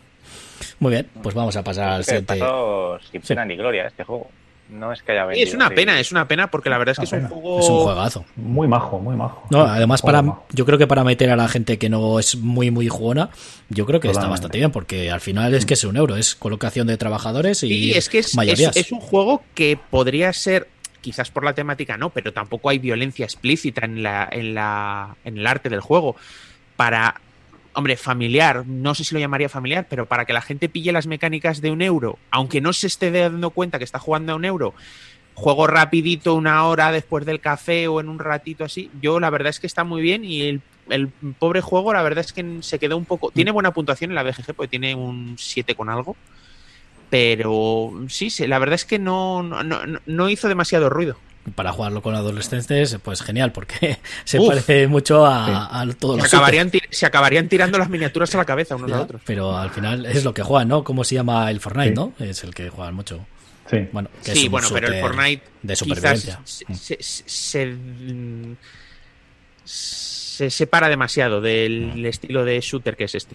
Bueno, vamos a pasar al siguiente juego, que ahí le veis en pantalla. Eh, David nos va a hablar y te voy a dar el control remoto, ¿no? Sí. Bueno, pues yo os voy a hablar, ya que yo mi sección va a ser de, de juegos viejunos, pues vamos a hablar de, una implementación de un juego de mesa que es de 2005, que, está que se basa en un juego de los años 90, ¿vale? Que es el Railroad Tycoon. Railroad Tycoon, eh, el videojuego es un juego de económico donde vas, eh, tienes una... em, una empresa de ferrocarril eh, que empiezas en una ciudad de Estados Unidos y a partir de ahí vas, eh, hay determinados sitios donde hay fábricas y otras ciudades que tienen demanda, entonces, bueno, pues van, lo que vamos a hacer es en el videojuego ir ampliando nuestra red de, ferrocarril, cogiendo recursos de un lado, procesándolos y llevándolos hasta, hasta ciudades que tengan esa demanda. ¿no?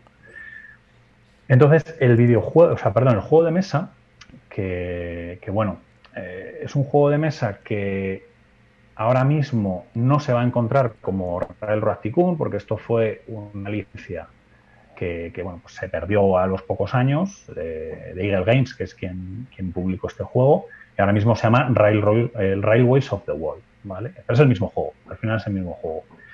Y el juego es un juego de Martin Wallace, es un juego de, trenes básicos, es un, es un Eurogame eh, completamente de trenes. Entonces, eh, cada uno igual empieza con, con una con un color, una empresa de ferrocarril, empieza en una ciudad y va construyendo sus vías. Hay un sistema de pujas, es un juego de pick and deliver eh, puro, completamente. Y bueno, pues un, un Eurogame sesudo. Este es un, este es un juego que se basa en eh, las mecánicas de otros juegos como Age of Steam, como Steam, también de Martin Wallace. Y este es, digamos, el juego más eh, amigable, ¿vale? Es Pero ¿qué tiene amigable. Martin Wallace con los trenes? Es como Sheldon. Pues sí, ya no es con los trenes, es que eh, coge una mecánica y la, expande, pero, pero un montón. aquí, por ejemplo, podemos ver Railways of the World, que es como se llama ahora, como lo, podemos conseguir. Es un juego que es, está sobreproducido a tope, o sea, es, una barbaridad. El mapa, el mapa, bueno, en- no lo veis los que estáis en el podcast, pero la gente lo juega de pie. O sea, hay mapas muy grandes que se juega de pie. De hecho, la imagen que estamos viendo ahora mismo es una imagen de la versión, digamos, epic del juego, porque el juego base, digamos, tiene solo el este de los Estados Unidos y hay una versión epic con una expansión que está todo Estados Unidos, el este y el oeste, que es una, una barbaridad. Es un juego que de duración mm, está, está bastante bien y tiene unas sensaciones muy buenas. Es un, es un euro de, donde tú vas mejorando tu motor, vas expandiéndote y es el típico eh, juego que al final, ganes o no ganes, dices, pues oye, me he expandido, tengo, he puesto mis colores en el mapa, mis, eh, mis vías por todo el mapa y, y te sientes como, como bien, ¿no? Te sientes que, que has hecho algo, que te has divertido. Mm. Y mm, a nivel de relación con el videojuego, lo que es implementación del videojuego, pues, pues es muy, muy abstracta. Mm, Se basa, os he contado una y otra y podéis ver que hay similitudes, pero, pero bueno, pues en el videojuego ya es procesar las mercancías. Aquí las mercancías son cubitos de colores distintos y cada ciudad tiene una demanda de ese tipo de color. Pero no te dicen ni qué es cada uno, ni si uno es. ni siquiera se han molestado en decir, pues esto es carbón, esto es ganado, esto es tal. No, nada. Entonces, bueno, pues es, es digamos, un juego de trenes que aprovecharon es, ese otro tipo de juegos basados en videojuegos. Un juego normal, un juego de trenes, un, juego, un Eurogame, por ejemplo, que le han puesto un nombre de un videojuego, una licencia, para poder llegar a la gente que conocía el juego. Y bueno, para mí es uno de mis preferidos, uno de mis juegos preferidos y eh, recomendable 100%. Muy bien. Eh, te dice Primo Malo que como es el Don Cooper, sí. Bueno, igual. Tiene algo con los trenes para lo que decía eh, Tomás. Vale. Mm, bueno, yo sí que conozco la serie de los eh, Ray Royal, eh, pero la del la del Royal Steel eh, Ticon, creo que es la de las ferias.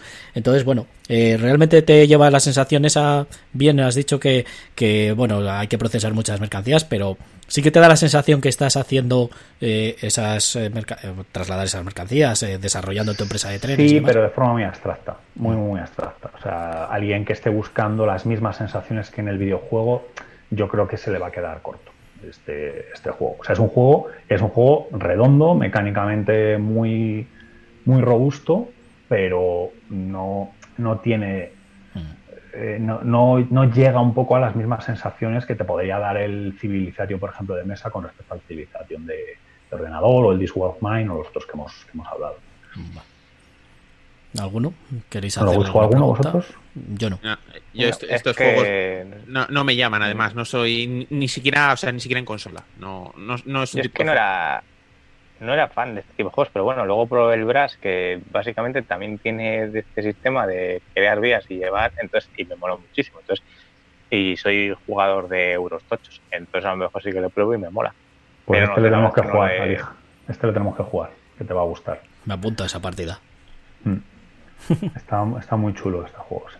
Sí, sí, la verdad que a mí de esto de gestionar y cosas de estas empresas, a mí sí que me gusta. Yo era que pensaba que eran todos bazofia y la gente les ponía bien pues por ponerles, como el Russian Railroad y cosas de esas, decía, pero ¿quién va a coger esta mierda? Y, bueno, eh, sí que escuché que había sacado eso, que igual había sacado un juego de trenes, no sabía que era este. Y mira. Sí, tiene varios. Tiene este y hecho Steam y Steam, que son más duros. Este es el más ligero de todos, pero dentro, fíjate, el, bueno, el peso es un 3 eh, alrededor del 3, que es un, bueno, pues un juego medio duro, pero accesible, totalmente accesible. Bueno, pues si os parece pasamos al siguiente juego. Vamos allá. Pues es el que veis en pantalla, los que estáis en el directo, que es Saftun. Bueno, pues eh, Santum es del mismo autor que el Adrenaline, que hemos hablado hace un rato, que es de Flip Neduk. Y en este juego lo que ha intentado, también sin pagar licencia, eh, ha sido eh, intentar adaptar lo que sería el videojuego Diablo de, ordenador.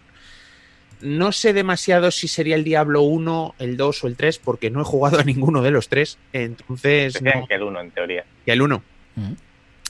Es lo que Básicamente, tenemos un héroe que tendrá un tablero de jugador en el que tendremos eh, unas unas habilidades para el héroe. Los que están en el directo, que lo están viendo ahora, sería justo en la imagen que se ve, en la parte derecha de la imagen es donde estarían las habilidades del personaje, que eh, se desbloquean, tienen unas gemas encima y esas gemas las tenemos que ir quitando de esas losetas. ¿Y cómo las quitamos? Eh, derrotando enemigos. Eh, nos vamos a mover por el tablero. El juego es muy sencillo mecánicamente. Te puedes o mover por el tablero o enfrentarte a los enemigos que ya tengas o descansar. No tienes más opciones. Em, cuando te mueves por el tablero y llegas a una nueva localización, que básicamente son puntitos en el tablero, eh, te vas moviendo de un punto al siguiente. Si hay enemigos en esa nueva localización, eh, los coges si decides enfrentarte, te enfrentas a los enemigos que ya hayas cogido y que tengas en tu tablero personal. Y si descansas, básicamente recuperas puntos de vida y recuperas unas fichas que vendrían a hacer el equivalente de maná y estamina del juego de ordenador. En el fondo es un juego de gestión de dados porque los enemigos que, que coges eh, durante, durante tu movimiento eh, básicamente te enfrentas a ellos con dados. Para matar, eh, tienen impresas en su carta de enemigo, tienen impresa un valor de un dado o varios, dependiendo cuanto más nivel sea el enemigo, te, necesitarás más dados para matarlo. Y eh, en la fase de combate tiras los dados y si consigues los resultados marcados en la carta de enemigo, lo derrotas. Lo que pasa que entre las habilidades que desbloqueas y el equipo que vas desbloqueando al matar a los monstruos, que es una de las gracias del juego, cuando matas un monstruo, la carta le das la vuelta y por el otro lado es un arma, o un arma, una armadura, un, un artefacto. Es al matar los monstruos vas mejorando tu equipo. Pero es, eh, vas mejorando tu equipo, al matar el monstruo también vas haciendo avanzar las gemas que bloquean tus habilidades y esas mismas gemas cuando se desbloquean son las que te permiten equipar el, el nuevo objeto que has conseguido. O sea que está todo relacionado. Muy, la verdad es que está muy bien conseguido porque además es creo que es imposible desbloquearlo todo y, conseguir. Puedes conseguir muy buen equipo, pero conseguir el mega equipo es prácticamente imposible. Pero no tiene más, es ir avanzando, conseguir enemigos, conseguir equipo, con ese equipo te puedes enfrentar a enemigos de nivel mayor, sigues avanzando hasta llegar a una zona final que te enfrentas a El Diablo, que es una sucesión de chorrocientas cartas una detrás de otra, que tienen el mismo sistema de dados para enfrentarte a ellas.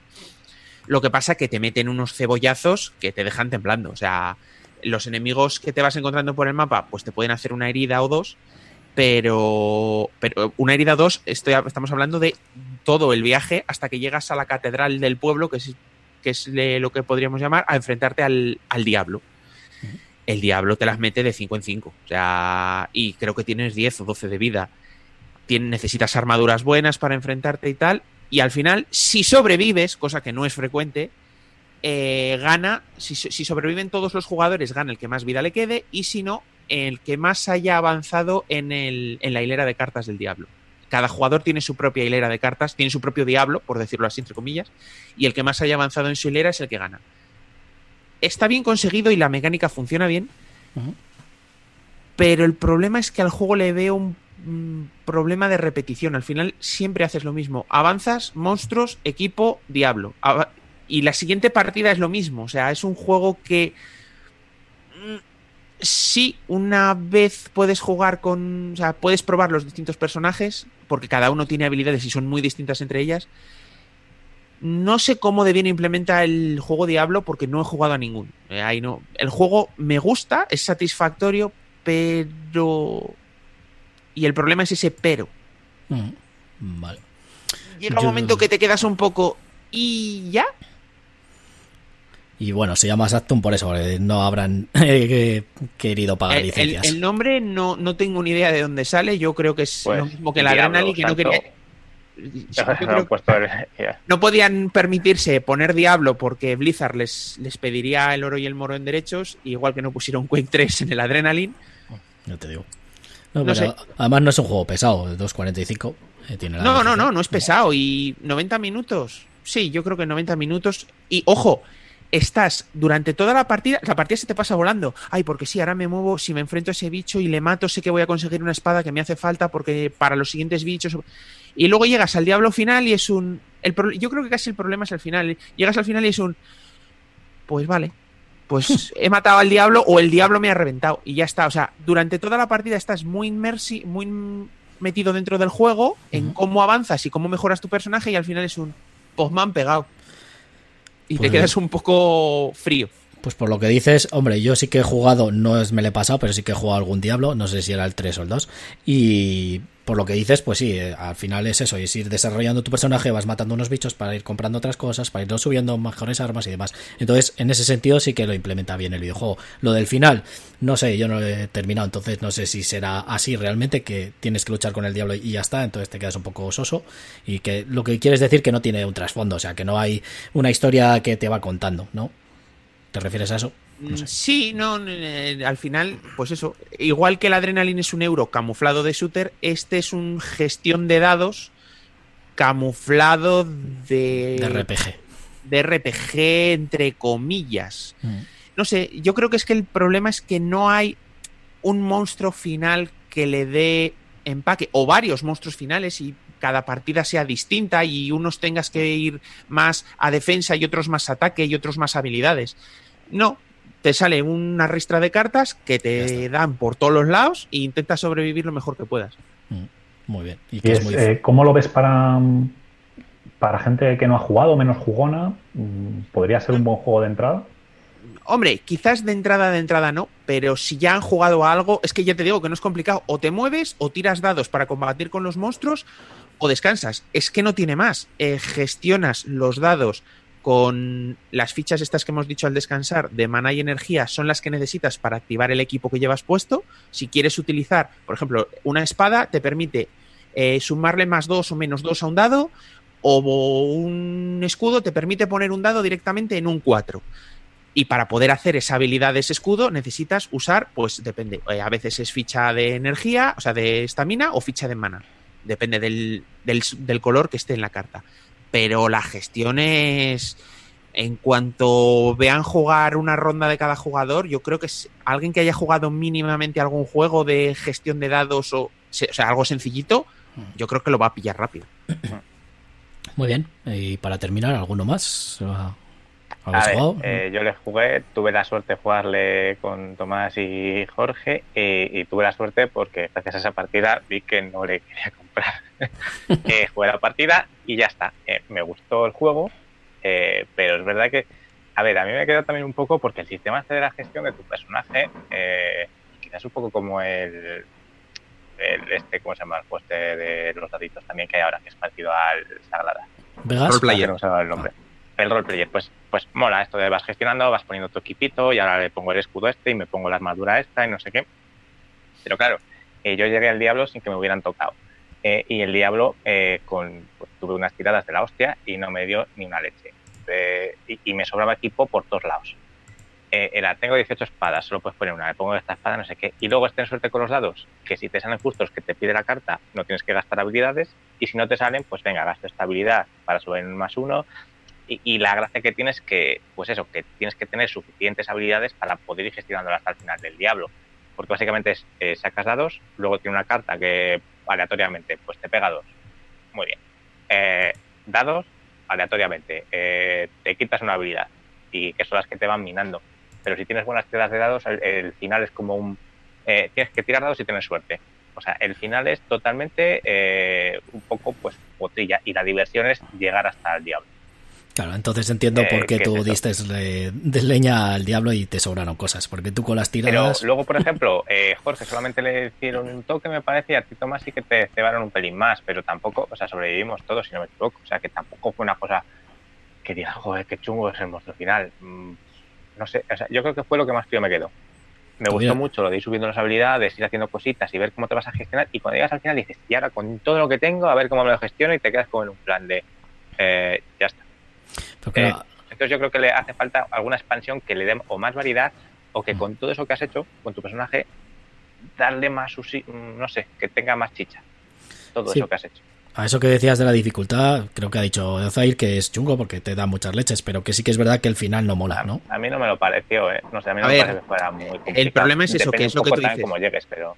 Tiene, tiene demasiado azar. Como tengas si tienes una mano gorrina y sacas los, los, resultados exactos que necesitas, es que te da lo mismo llevar una armadura muy buena que no llevarla, porque si sacas lo que necesitas, mm, sí que es cierto que ibas consiguiendo dados cuando iba avanzando la aventura y podías conseguir dados extra y cuantos más dados tengas, más probabilidades tienes de conseguir los resultados que necesitas. Pero, a ver, sobrevivimos todos en la partida que comentas tú porque yo llevaba unas armaduras de la leche y gasté todos mis puntos en parar daños, pero si no, yo no había pasado de la segunda carta del diablo. Mm. Bueno. Pues muy bien, pues hasta aquí Saturn, así que vamos a pasar, que ya vamos entrando en tiempo y bueno, yo voy a hablar de ese juego que veis en pantalla, que se llama StarCraft. Eh, hablaré rapidito. Bueno, es un... Eh, ya hablamos en otros programas, así que eh, está basado en el videojuego que tiene su mismo nombre, que sacó Blizzard, StarCraft, y es una estrategia en tiempo real.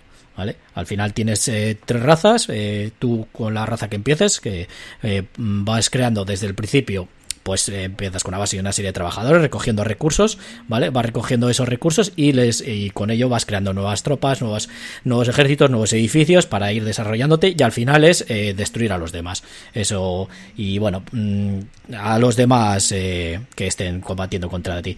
se puede jugar hasta seis jugadores. la verdad que el juego, mm, la idea la trajeron muy bien porque tienes todo, o sea, no todas las unidades, pero casi todas. Y bueno, las terrazas están muy bien traídas, que están muy bien equilibradas, como el triángulo que es el videojuego.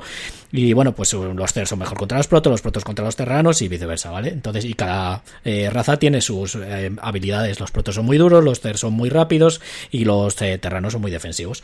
Entonces, eh, bueno, pues está, está bastante, bastante bien eso traído, lo de recoger recursos para ir comprando, para ir mejorando tu, tus personajes, está muy bien. Lo de los planetas, lo único que no tiene de ese 4X o de exploración es lo de la, como dijimos, pues es eh, lo de la exploración, que no tiene exploración. Ya se crean unos mundos, que los que estáis ahí en el directo lo veis en pantalla, eh, que al principio sí que se, se hacen al azar, o sea que tienes varias posibilidades de que salgan, y de ahí es donde puedes sacar los recursos. Luego también para viajar a otros mundos, pues tienes que crear transportes y bueno, pues atacar a los demás personajes. Lo Vamos, combate... es un 3X. Es, es, exactamente, es un 3X. Sí que han metido alguna regla así casera que, bueno, lo puedes hacer un poco más de exploración, que la verdad que está muy bien. Bueno, pues un 3,5X. es correcto.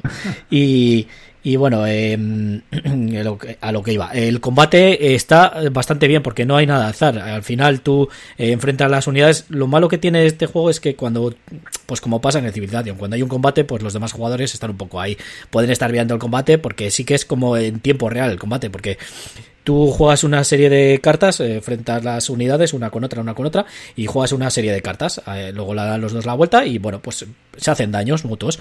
Si una destruye a la otra, pues se quita. Que no la destruye, pues eh, pasan a la siguiente. Entonces tiene unas heridas y demás. Puedes jugar habilidades y todo eso. Entonces está muy bien eso de las unidades. Luego, pues el que gana el combate se queda con el territorio por el que está luchando y el otro se tiene que ir. Si se va y no irse a ningún lado, pues se destruye.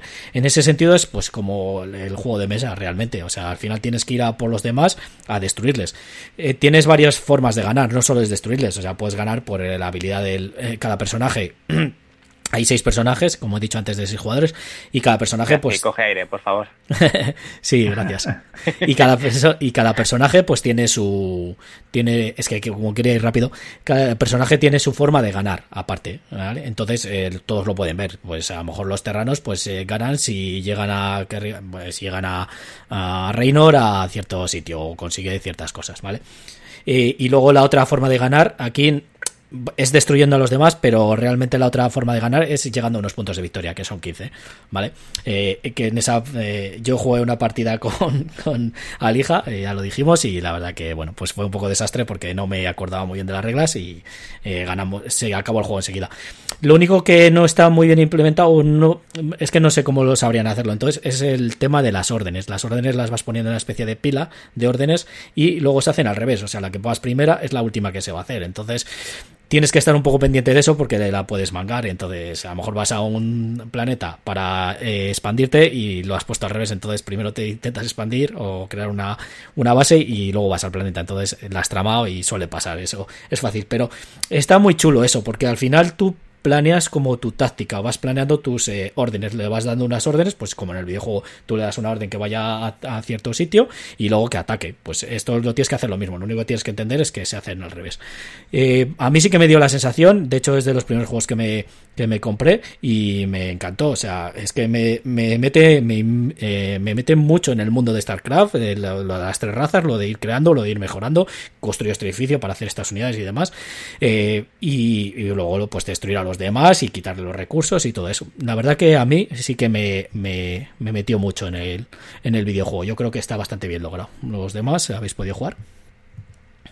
Yo no, yo no puedo jugar. Ni al de PC ni al de, al de mesa. Al de mesa lo tenemos en la asociación y es una caja que está tan llena de componentes que solo pensar en ordenarlo ya me quita las ganas de jugar. Está con, el Civilization, no lo tienes tú, ¿no? En, esa, en esa categoría. Son los juegos de la pereza. Alija, que sí que ha podido jugar. Eh, le he probado, pero que no puedo opinar porque no. he jugado al StarCraft. He jugado lo que te dio la puta gana. A ver, es como lo de las categories. Es mi juego y se juega como yo digo, y punto. Claro. Pero, pero a ver, eh, me gustó el sistema de que mm, es el de gestión de, de acciones, eh, que sea un eso de que si yo quiero hacer esto, eh, voy a hacer esto y para hacer esto, antes tengo que haber hecho esto, antes esto, antes esto y antes esto. Eh, la planificación de esas acciones me gusta bastante eh, porque luego también depende un poco de lo que han hecho. Así que te mete un pelín la tensión de, estar ahí en, en, el momento justo cuando estás con el ordenador de tengo que atacar a esto, pero primero tengo que crear esto, entonces tengo que crear esto y esto para crear estos bichos y ahora ataco. Lo que pasa que es verdad que eso, como quiero atacar, tengo que hacer estos bichos, para hacer estos bichos hago esto y esto. Y luego pues que todo te salga bien. Eh, me parece que es una forma bien hecha de, de, hacerlo. Entonces, bueno, es verdad que se me quitaron un poco las ganas de jugar desde ese día porque es, largo, es tedioso de, preparar y la partida. Entonces, eh, cuesta sacar tiempo quizá para, para dar una partida buena a ese. Sí, es lo malo. La verdad que, que el, juego, el juego es largo de por sí. O sea, bueno, eh, aquí no sé cuánto pone la BGG. Bueno, además de peso 3,84, que está bastante bien. Eh, de 180 a 240 minutos. Claro, también depende del número de jugadores, pero hombre, cuatro mínimo para jugarlo bien, yo creo, porque si no. Y nos dura nosotros 50 minutos. Sí, pero claro, es que. Yo... ¿Ves? Pero yo, joder, acorto el tiempo del juego. Jugamos una partida y fueron. Claro, exactamente. La Entonces, versión Lite. es la versión rápida, eh, jugamos bien. Lo Claro. que pasa que, bueno, en esa versión gano yo. Oye, perdona.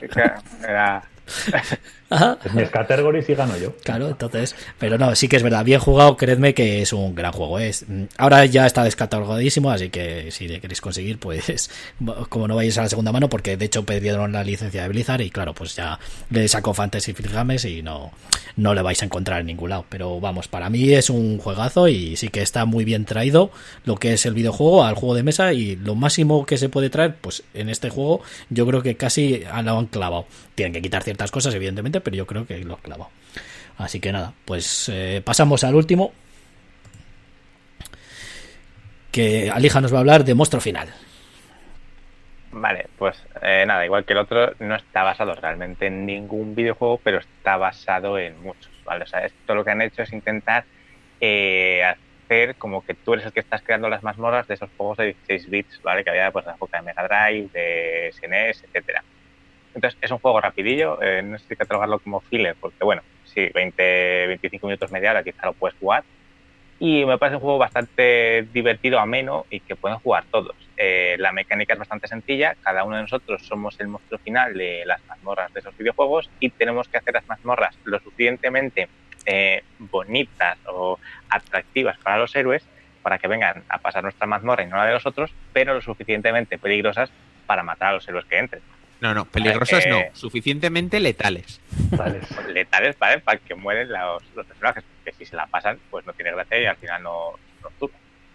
Eh, entonces, eh, la mecánica es tan fácil como que tú tienes en la mano cartas de, de habitación de la mazmorra y algunos hechizos, y tu mazmorra consta de eh, tu monstruo final y cinco habitaciones que están a la izquierda. Entonces tú vas colocando las habitaciones, hay alguna habitación especial que se puede colocar encima de otra siempre que sea del mismo tipo, y eh, cuando has hecho tus cinco habitaciones, como mucho puedes hacer una vez tu habilidad especial de tu monstruo final, ¿vale? Que es pues para pulsar a otros o mejorarte un poco. Eh, una vez que tú has hecho tu mazmorra, eh, que se de esto, de las habitaciones, si lo has conseguido cumplir, a lo mejor no todas tienen las cinco habitaciones, cinco habitaciones y el monstruo final, luego los héroes que han salido, que se ven desde el principio, o sea, todo el mundo puede ver los héroes que van a ir a las mazmorras, van a ir a las diferentes mazmorras dependiendo de los iconos que tengan. Pues, por ejemplo, si uno tiene un icono de sombreritos, pues irá a la que más sombreritos tenga. Si uno tiene un icono del libro, pues a la que más libros tenga.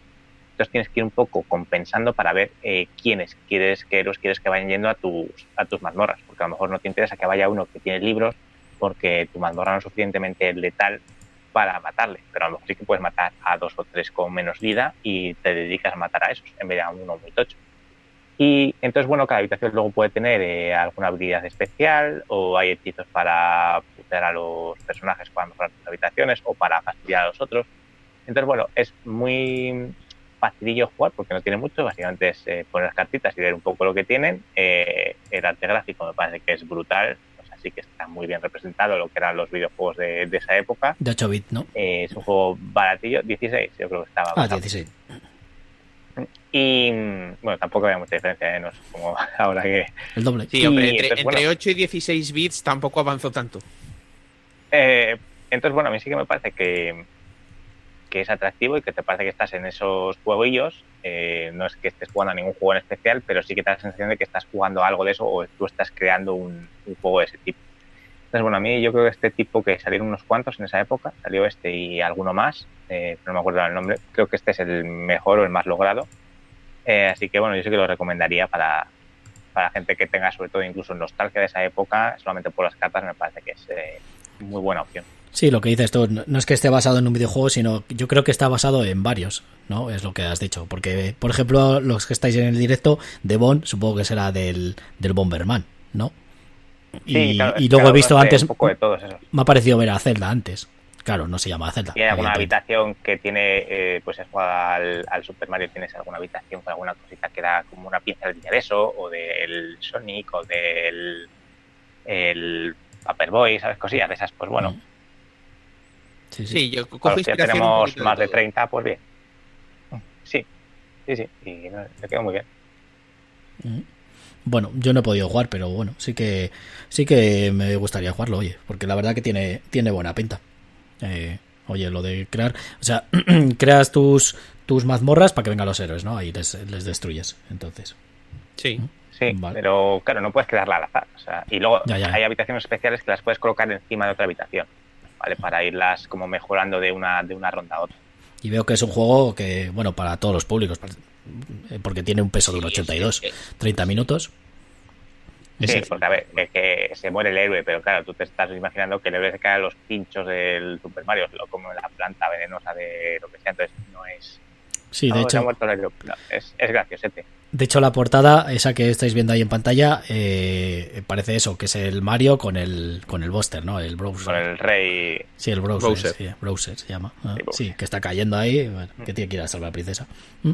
La verdad que tiene buena pinta. Y la, bueno, de hecho, el diseño, el diseño de la caja es el diseño original de las cajas de juegos de la NES de los años 80. Mm. Muy bien, pues algo yo, más. Yo le he jugado. Eh, bueno, pareció gracioso, pero, a mí las cartas, sobre todo la maquetación de las cartas, me echa muchísimo para atrás. O sea, me, no me gusta nada la maquetación de las cartas. Ya no entro en la ilustración, o sea, la maquetación de las cartas que me parece todo batiburrillo, o sea, no, lo sé, o sea, me, echa muchísimo para atrás. Me da la impresión de que es un juego mucho más complicado de lo que es. De, de hecho, la maquetación de las cartas me recuerda a las cartas de Yu-Gi-Oh! No sé por qué, así en plan cuadradote y tal. Pero vamos, sobre todo es eso, es, me da la impresión de que es un juego mucho más complicado viendo las cartas, la cantidad de texto que tienen, los, todos los iconos, que lo que realmente... Yo creo que intentaban representar, no sé si tú acuerdas o alguien las compró, que vendían antiguamente unas cartas, unos sobres, en las que venían como pistas o, trucos de los juegos. Claro, tiene, eh, puede ser que esté basado en algo, me imagino, que lo hayan, lo hayan querido representar. Ah porque yo tengo unas cuantas de esas de Mega Drive que eran unas, unas cartitas así pequeñitas que tenía todo texto truco, uno truco, dos, mega truco. Y, luego en el centro pues venía una imagen del, del, juego que es un poco el estilo que le han dado a esto. Sí que es verdad que eh, si tú la ves o parece un poco en corrosilla, luego es verdad que tú que lo juegas la iconografía es muy, muy básica. Sí, sí, corazones y sombreros y tal y ya está, sí. Pero no sé, a mí visualmente no es un juego que me atraiga. No, no, lo jugaría por. Eh, no me entraría por los ojos, digamos. Muy bien. Bueno, eh, Tomás. Yo, de hecho, este juego le tuve. Eh, porque le probé. Le probé hace tiempo en la tienda de Arkham. Y me gustó mucho, porque además echamos creo que un par de partidas seguidas, porque es un juego que se, juega, como dices, muy rápido, en 30 minutos. Me gustó mucho, lo compré, pero luego en las subsiguientes partidas me dio la impresión de que no, tampoco tenía más. O sea, es un filler, pero que no llena nada. Y al final me deshice de él. No sé, está bien, es gracioso. Una partida, pues bueno, si hago falta para completar el número de gente, pues vale, pero no sé, es un juego que me dejó un poco. Mm. Mm, muy bien. No sé, no. Pues nada, pues yo creo que para este especial está bien, así que lo vamos a dejar aquí. Y nada, pues muchas gracias eh, por habernos visto y bueno, pues esperemos que os haya gustado este especial, que se ha ido un poco más, pero bueno, creemos que merecía la pena. Y como hay más videojuegos y demás, eh, o sea, juegos de mesa basados en videojuegos, pues a lo mejor algún día hacemos una segunda parte y demás. Pero bueno, para que veáis, estos eh, son los especiales que vamos a hacer al final de cada mes, ¿vale? Vamos a hablar de, de ciertos juegos o de ciertas cosas, bueno, pues que nos parezcan un poco eh, algo Sí, que no, sea no, un poco diferente. Hay que hacer segunda parte, que hay que hablar del juego de mesa del Gears of War. Ah, sí, por ejemplo. Sí, y bueno, también de Warcraft. eh, Hay muchos juegos, entonces haremos segunda parte eh, para otros especiales y bueno, pues ya... eh, a mi hermano, que se pone a jugar al God of War, al Resident Evil 2, al Resident Evil 3, al Blood Wars, y es que se ha pillado todos, yo no sé, macho. pues mira, a ver si, si entra tu hermano también y puede y ya pues eh, habla también de, de alguno de ellos. Pero bueno, básicamente esta es la sección que vamos a hacer o esto es lo que vamos a hacer a final de mes. Vamos a hacer un especial de algo. Entonces, bueno, siempre basado en este mundillo de los juegos de mesa que tanto nos encanta. Entonces, pues vamos a, a despedir de lo que hemos participado hoy en, el, en, eh, en este podcast, en este capítulo 12 especial. Eh, bueno, muchas gracias David. Muchas gracias a todos por, por escucharnos y nos vemos en la próxima. Eh, muchas gracias, Tomás. Veo que no te has quedado dormido, así que muy bien. Oye, ¿Por qué me iba a haber quedado dormido? No, yo te he preguntado por si acaso. Bueno, pues nada, ha sido un Pues- placer, chicos, y para la próxima. Pues está Y- en penumbra, Tomás, o algo. Que estoy en penumbra. Sí, estás No como sé, un te veo poco como más oscuro. oscurillo. Sí, sí, sí. Como que has echado la persiana. Ya para cerrar y dormir ya. Ahora mismo me voy a meter en la cama. Bueno, y muchas gracias, Alija. Eh, bueno, eh, gracias por no quedarte también tú dormido. Entiendo que estarías Ah. cansado. Así que bueno, muchas gracias. No, no, no, no. Eh, bobadas de la alarma. Suena la alarma, yo pienso que va a volver a sonar, pero si no la he vuelto a poner no va a volver a sonar. Son cosas muy lógicas, pero que no... Mm. ¿Sabes? Entonces, bueno, pues he abierto el ojo justo a menos cuarto y ya está. Si no, no serías tú, ya, como siempre. Tú tienes que llegar siempre eh, a última hora, porque es Al lo que sueles hacer al límite. Bueno, pues eso, muchas gracias, Alija. A vosotros. Y nada, y yo, Garci, pues eh, el que descontrola todo esto, hoy creo que ha ido todo bien, así que perfecto. Y nada, pues nos vemos en eh, la próxima semana. Eh, ya os diremos qué día hacemos el, el podcast, cuando nos pongamos todos de acuerdo. Y bueno, el capítulo 13. Y nada, ya sabéis, pondremos los enlaces que hemos dicho antes aquí en la descripción del vídeo. Darnos like y demás. Y bueno, compartir, ya sabéis. Y nos vemos la próxima semana. Adiós. Voy a hacer Luego, Hasta luego. Claqueta. bueno. Ah, ¿Ves? Esto es lo que pasa por intentar despedirte y no haberlo preparado. Ahora sí. Hasta luego. Adiós.